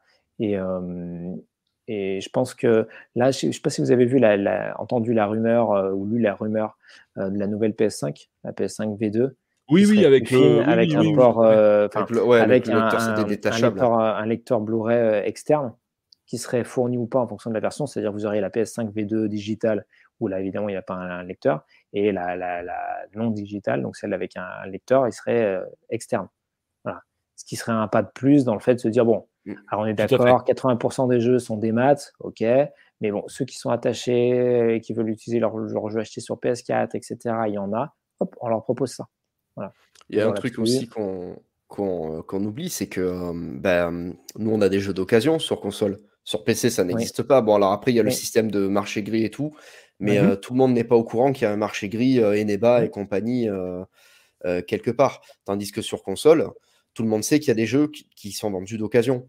Mmh. Parce que le bon coin, parce que ton, ton frère, il peut te prêter ton jeu, parce que Micromania, parce que, parce que tout. Et je pense que ces trucs-là, ça emmerde vachement les, les éditeurs de, jeux. C'est pour ça que sur 360, il y a eu des, des passes online qui étaient, qui était, qui était, c'est une, une, mode qui n'a pas duré longtemps aussi. On, pour expliquer aux, aux téléspectateurs, euh, on mmh recevait un, code de, à rentrer sur le store quand on achetait un jeu neuf pour pouvoir jouer en ligne. Sur Tekken Tag 2, par exemple, c'était ça. Il y a eu ça sur euh, Dead Space 3 aussi. Euh, sur Lost Planet 3 aussi, je crois qu'il y avait un truc comme ça. Et bon, ça s'est rapidement cassé la gueule parce que, parce que tout le monde commençait à pester. Mais il y a quand même un désir de euh, contrer le marché de l'occasion qui se met en place euh, depuis quelques années avec des stratégies. Lui, lui, il est condamné, hein, le marché de l'occasion. Avec le cloud gaming, qu'est-ce que tu veux faire? Qu'est-ce que tu veux faire? Tu peux mmh. pas. Même ah pas que le cloud gaming. Hein. L'achat en démat, tu, tu, dis Mathieu que tu as à peu près la moitié de tes jeux qui sont en démat. tes jeux démat, tu peux pas les revendre. Tes jeux démat, tu peux pas euh, le passer à quelqu'un de ta famille comme ça pour mmh. dire bah, tiens, euh, je te le prête pendant une semaine. Ça, si, il y, a le, y a le prêt sur Steam. Enfin, il y a le, le ah, partage de Que sur Steam. Voilà, que sur Steam. Mais sur PS, sur Xbox, machin, tu prêtes pas tes jeux. Hein. Après, sur euh, sinon, tu prêtes ton compte, tu as ton adresse mail, tu ton compte, etc. Mais ce, qui a apporté le jeu dématérialisé, et notamment Steam, je pense qu'en bonne partie c'est dû à ça, c'est euh, l'ultra, euh, pas personnalisation, l'ultra individualisation mmh. de, de, de, nos achats. C'est-à-dire que ton jeu, il est dédié à une personne, à un compte, sur un support en règle générale, c'est vraiment hyper focalisé. Alors que mmh.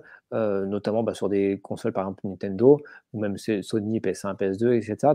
Le jeu que tu avais pu acheter ou acheter d'occasion ou te faire passer euh, sur un support, tu pouvais arriver à la mettre, par exemple un jeu PS1, tu pouvais physique, tu pouvais le mettre sur ta PS2 alors que le PS1 t'appartenait pas. Bon, bah voilà, il n'y avait pas de. Alors que là, sur le démat, c'est si tu n'as pas ton compte, merci, au revoir.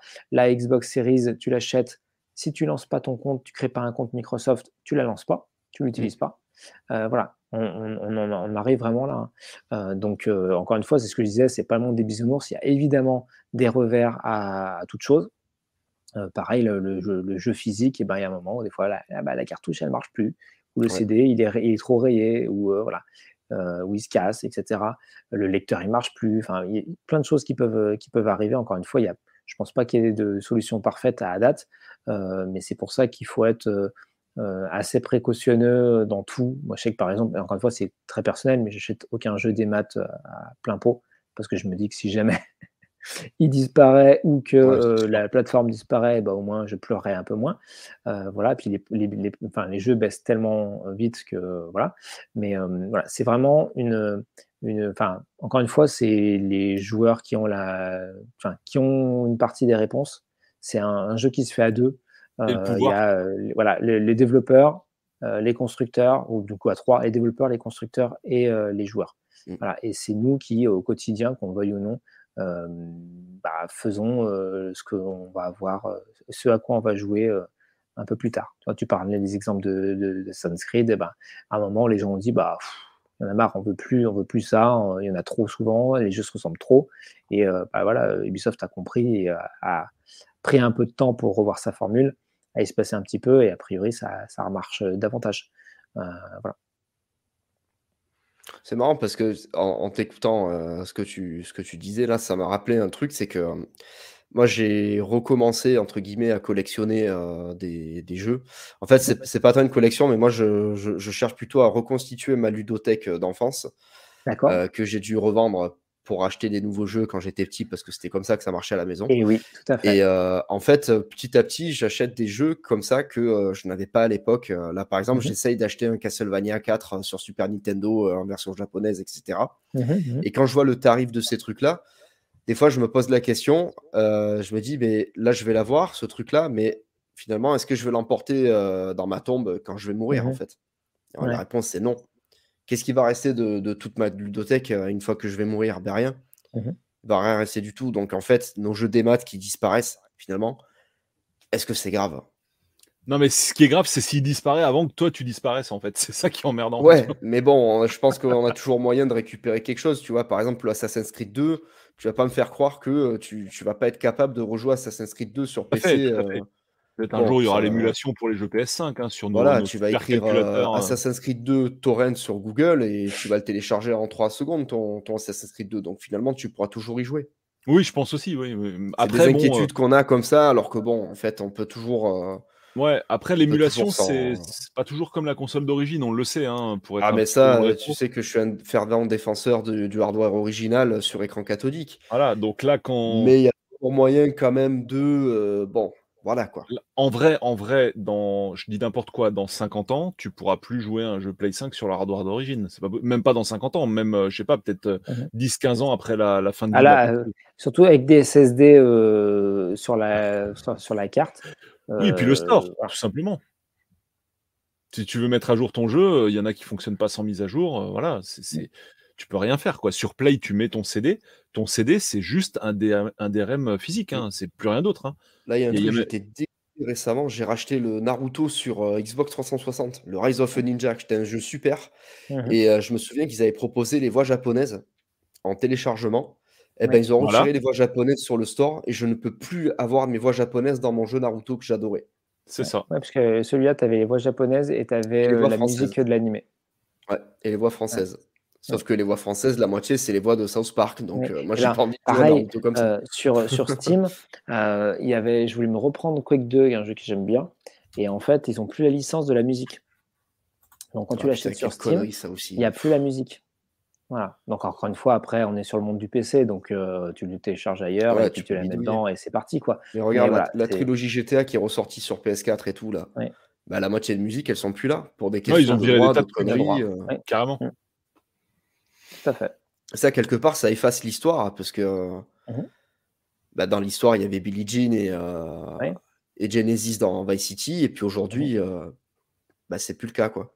C'est ça. Et après, voilà, encore une fois, ça, ça révisionnisme dans d'autres médias.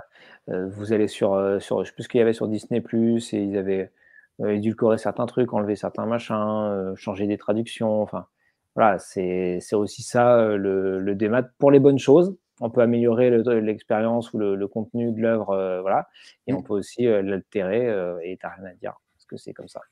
Voilà. Moi, pour finir, je dirais aussi avoir raison avant tout le monde, c'est une autre façon d'avoir tort.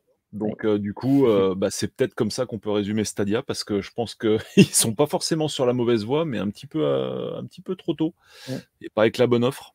Donc, forcément, bah, quand tu n'es pas en phase avec ton époque, bah, ça peut pas bah, marcher. ils ont les technologies. Ce que cette année nous a apporté, c'est qu'ils ont les technologies fonctionnelles qui permettent de, de, tenir la charge sur, sur du cloud gaming pour proposer une offre, enfin, pour proposer une expérience qui est cool en termes de technologie. Euh, et, euh, et, ils partent, euh, certes, un peu la queue entre les jambes, mais de manière propre pour se dire que si jamais dans deux ans, trois ans, quatre ans, cinq ans, ils font un Stadia 2, euh, et bien les joueurs leur en voudront pas trop. Après tout, c'est pour ça que les crayons ont des gommes. Exactement. Exactement. Il n'y a pas de. Enfin, il y a, enfin, il n'y a pas de mal à faire une erreur si on s'excuse euh, faute à, avouer à moitié pardonner. Euh, voilà, quand des, ce sont des entreprises qui ont des ressources et qui peuvent très bien revenir par la petite porte euh, un peu plus tard. Donc voilà, effectivement, Stadia, ça se terminera en janvier 2023, en tout cas pour la partie grand public. Google vendra ses technologies à qui veut, à Capcom s'ils veulent faire du cloud gaming et autres.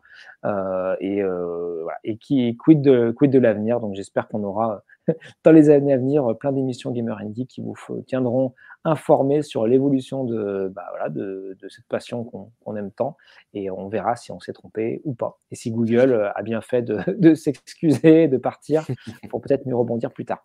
Voilà. Je veux juste te dire un truc. Des fois, tu disais ça revient par la grande porte. Il y a des fois où ça revient jamais quand même. Hein. Typiquement, Google ah bah Plus, euh, Google Plus, il, est, encore coincé dans Google Glass, elles, sont elles sont revenues en B2B et on parle peut-être d'une nouvelle version en B2C. Donc, preuve que peut-être sur certains trucs, ça peut, ça peut revenir. Yes. Bon, eh ben, les petits amis, ce sera le mot de la fin. Je profite euh, également de ce petit moment pour euh, rappeler à ceux qui sont sur YouTube que l'émission est dispo sur, euh, en, streaming également, hein, en streaming, en, ouais, en podcast sur Spotify, Apple Podcast et toutes les grandes plateformes de streaming audio. Voilà. et j'en profite pour dire à ceux qui sont sur ces plateformes audio de streaming que l'émission est également disponible sur YouTube, sur la chaîne Retropolo, et que c'est là que vous pouvez accéder, enfin participer, pardon, à l'enregistrement de l'émission lorsque cette dernière a lieu. Les petits amis, merci à tous. C'était fort intéressant, même si on s'est un petit peu éloigné du sujet, mais justement, ça fait pas de mal de temps en temps de sortir un petit peu des, des chemins tout tracés euh, du conducteur de l'émission. Donc c'était vraiment cool, vraiment super intéressant. Merci à tout le chat d'avoir été là et d'avoir enrichi, comme d'hab, cette émission à l'aide de nombreux, nombreux, très nombreux commentaires, euh, du coup, dont on a parlé, qu'on a mis en avant euh, la plupart du temps lorsque c'était pertinent et c'était très souvent pertinent, justement. Oui. bravo à tous, merci à tous pour vos commentaires. Merci à tout le chat, c'est super cool. Merci. Et puis, ben, ma foi, on se retrouve euh, bientôt pour euh, d'autres vidéos sur la chaîne Retropolo ou d'autres émissions Gamer Geek sur les plateformes de streaming dont vous avez l'habitude. Salut à tous et à bientôt les amis pour une nouvelle émission. Et n'hésitez pas également sur Twitter à me proposer, par exemple, des sujets d'émission à moi ou à Damien également. Volvigilé sur Twitter ou moi, c'est rétro-polo, tout simplement. Rétro-polo TV, pardon, je ne connais même pas mon, mon tag Twitter. Tout est normal. Les petits amis, bis à tous. Ben, salut Damien, salut Mathieu. C'était cool. Voilà, bonne petite émission. Et puis, on se retrouve très, très, vite. À très bientôt, les amis. À plus. Ciao. Merci, ciao.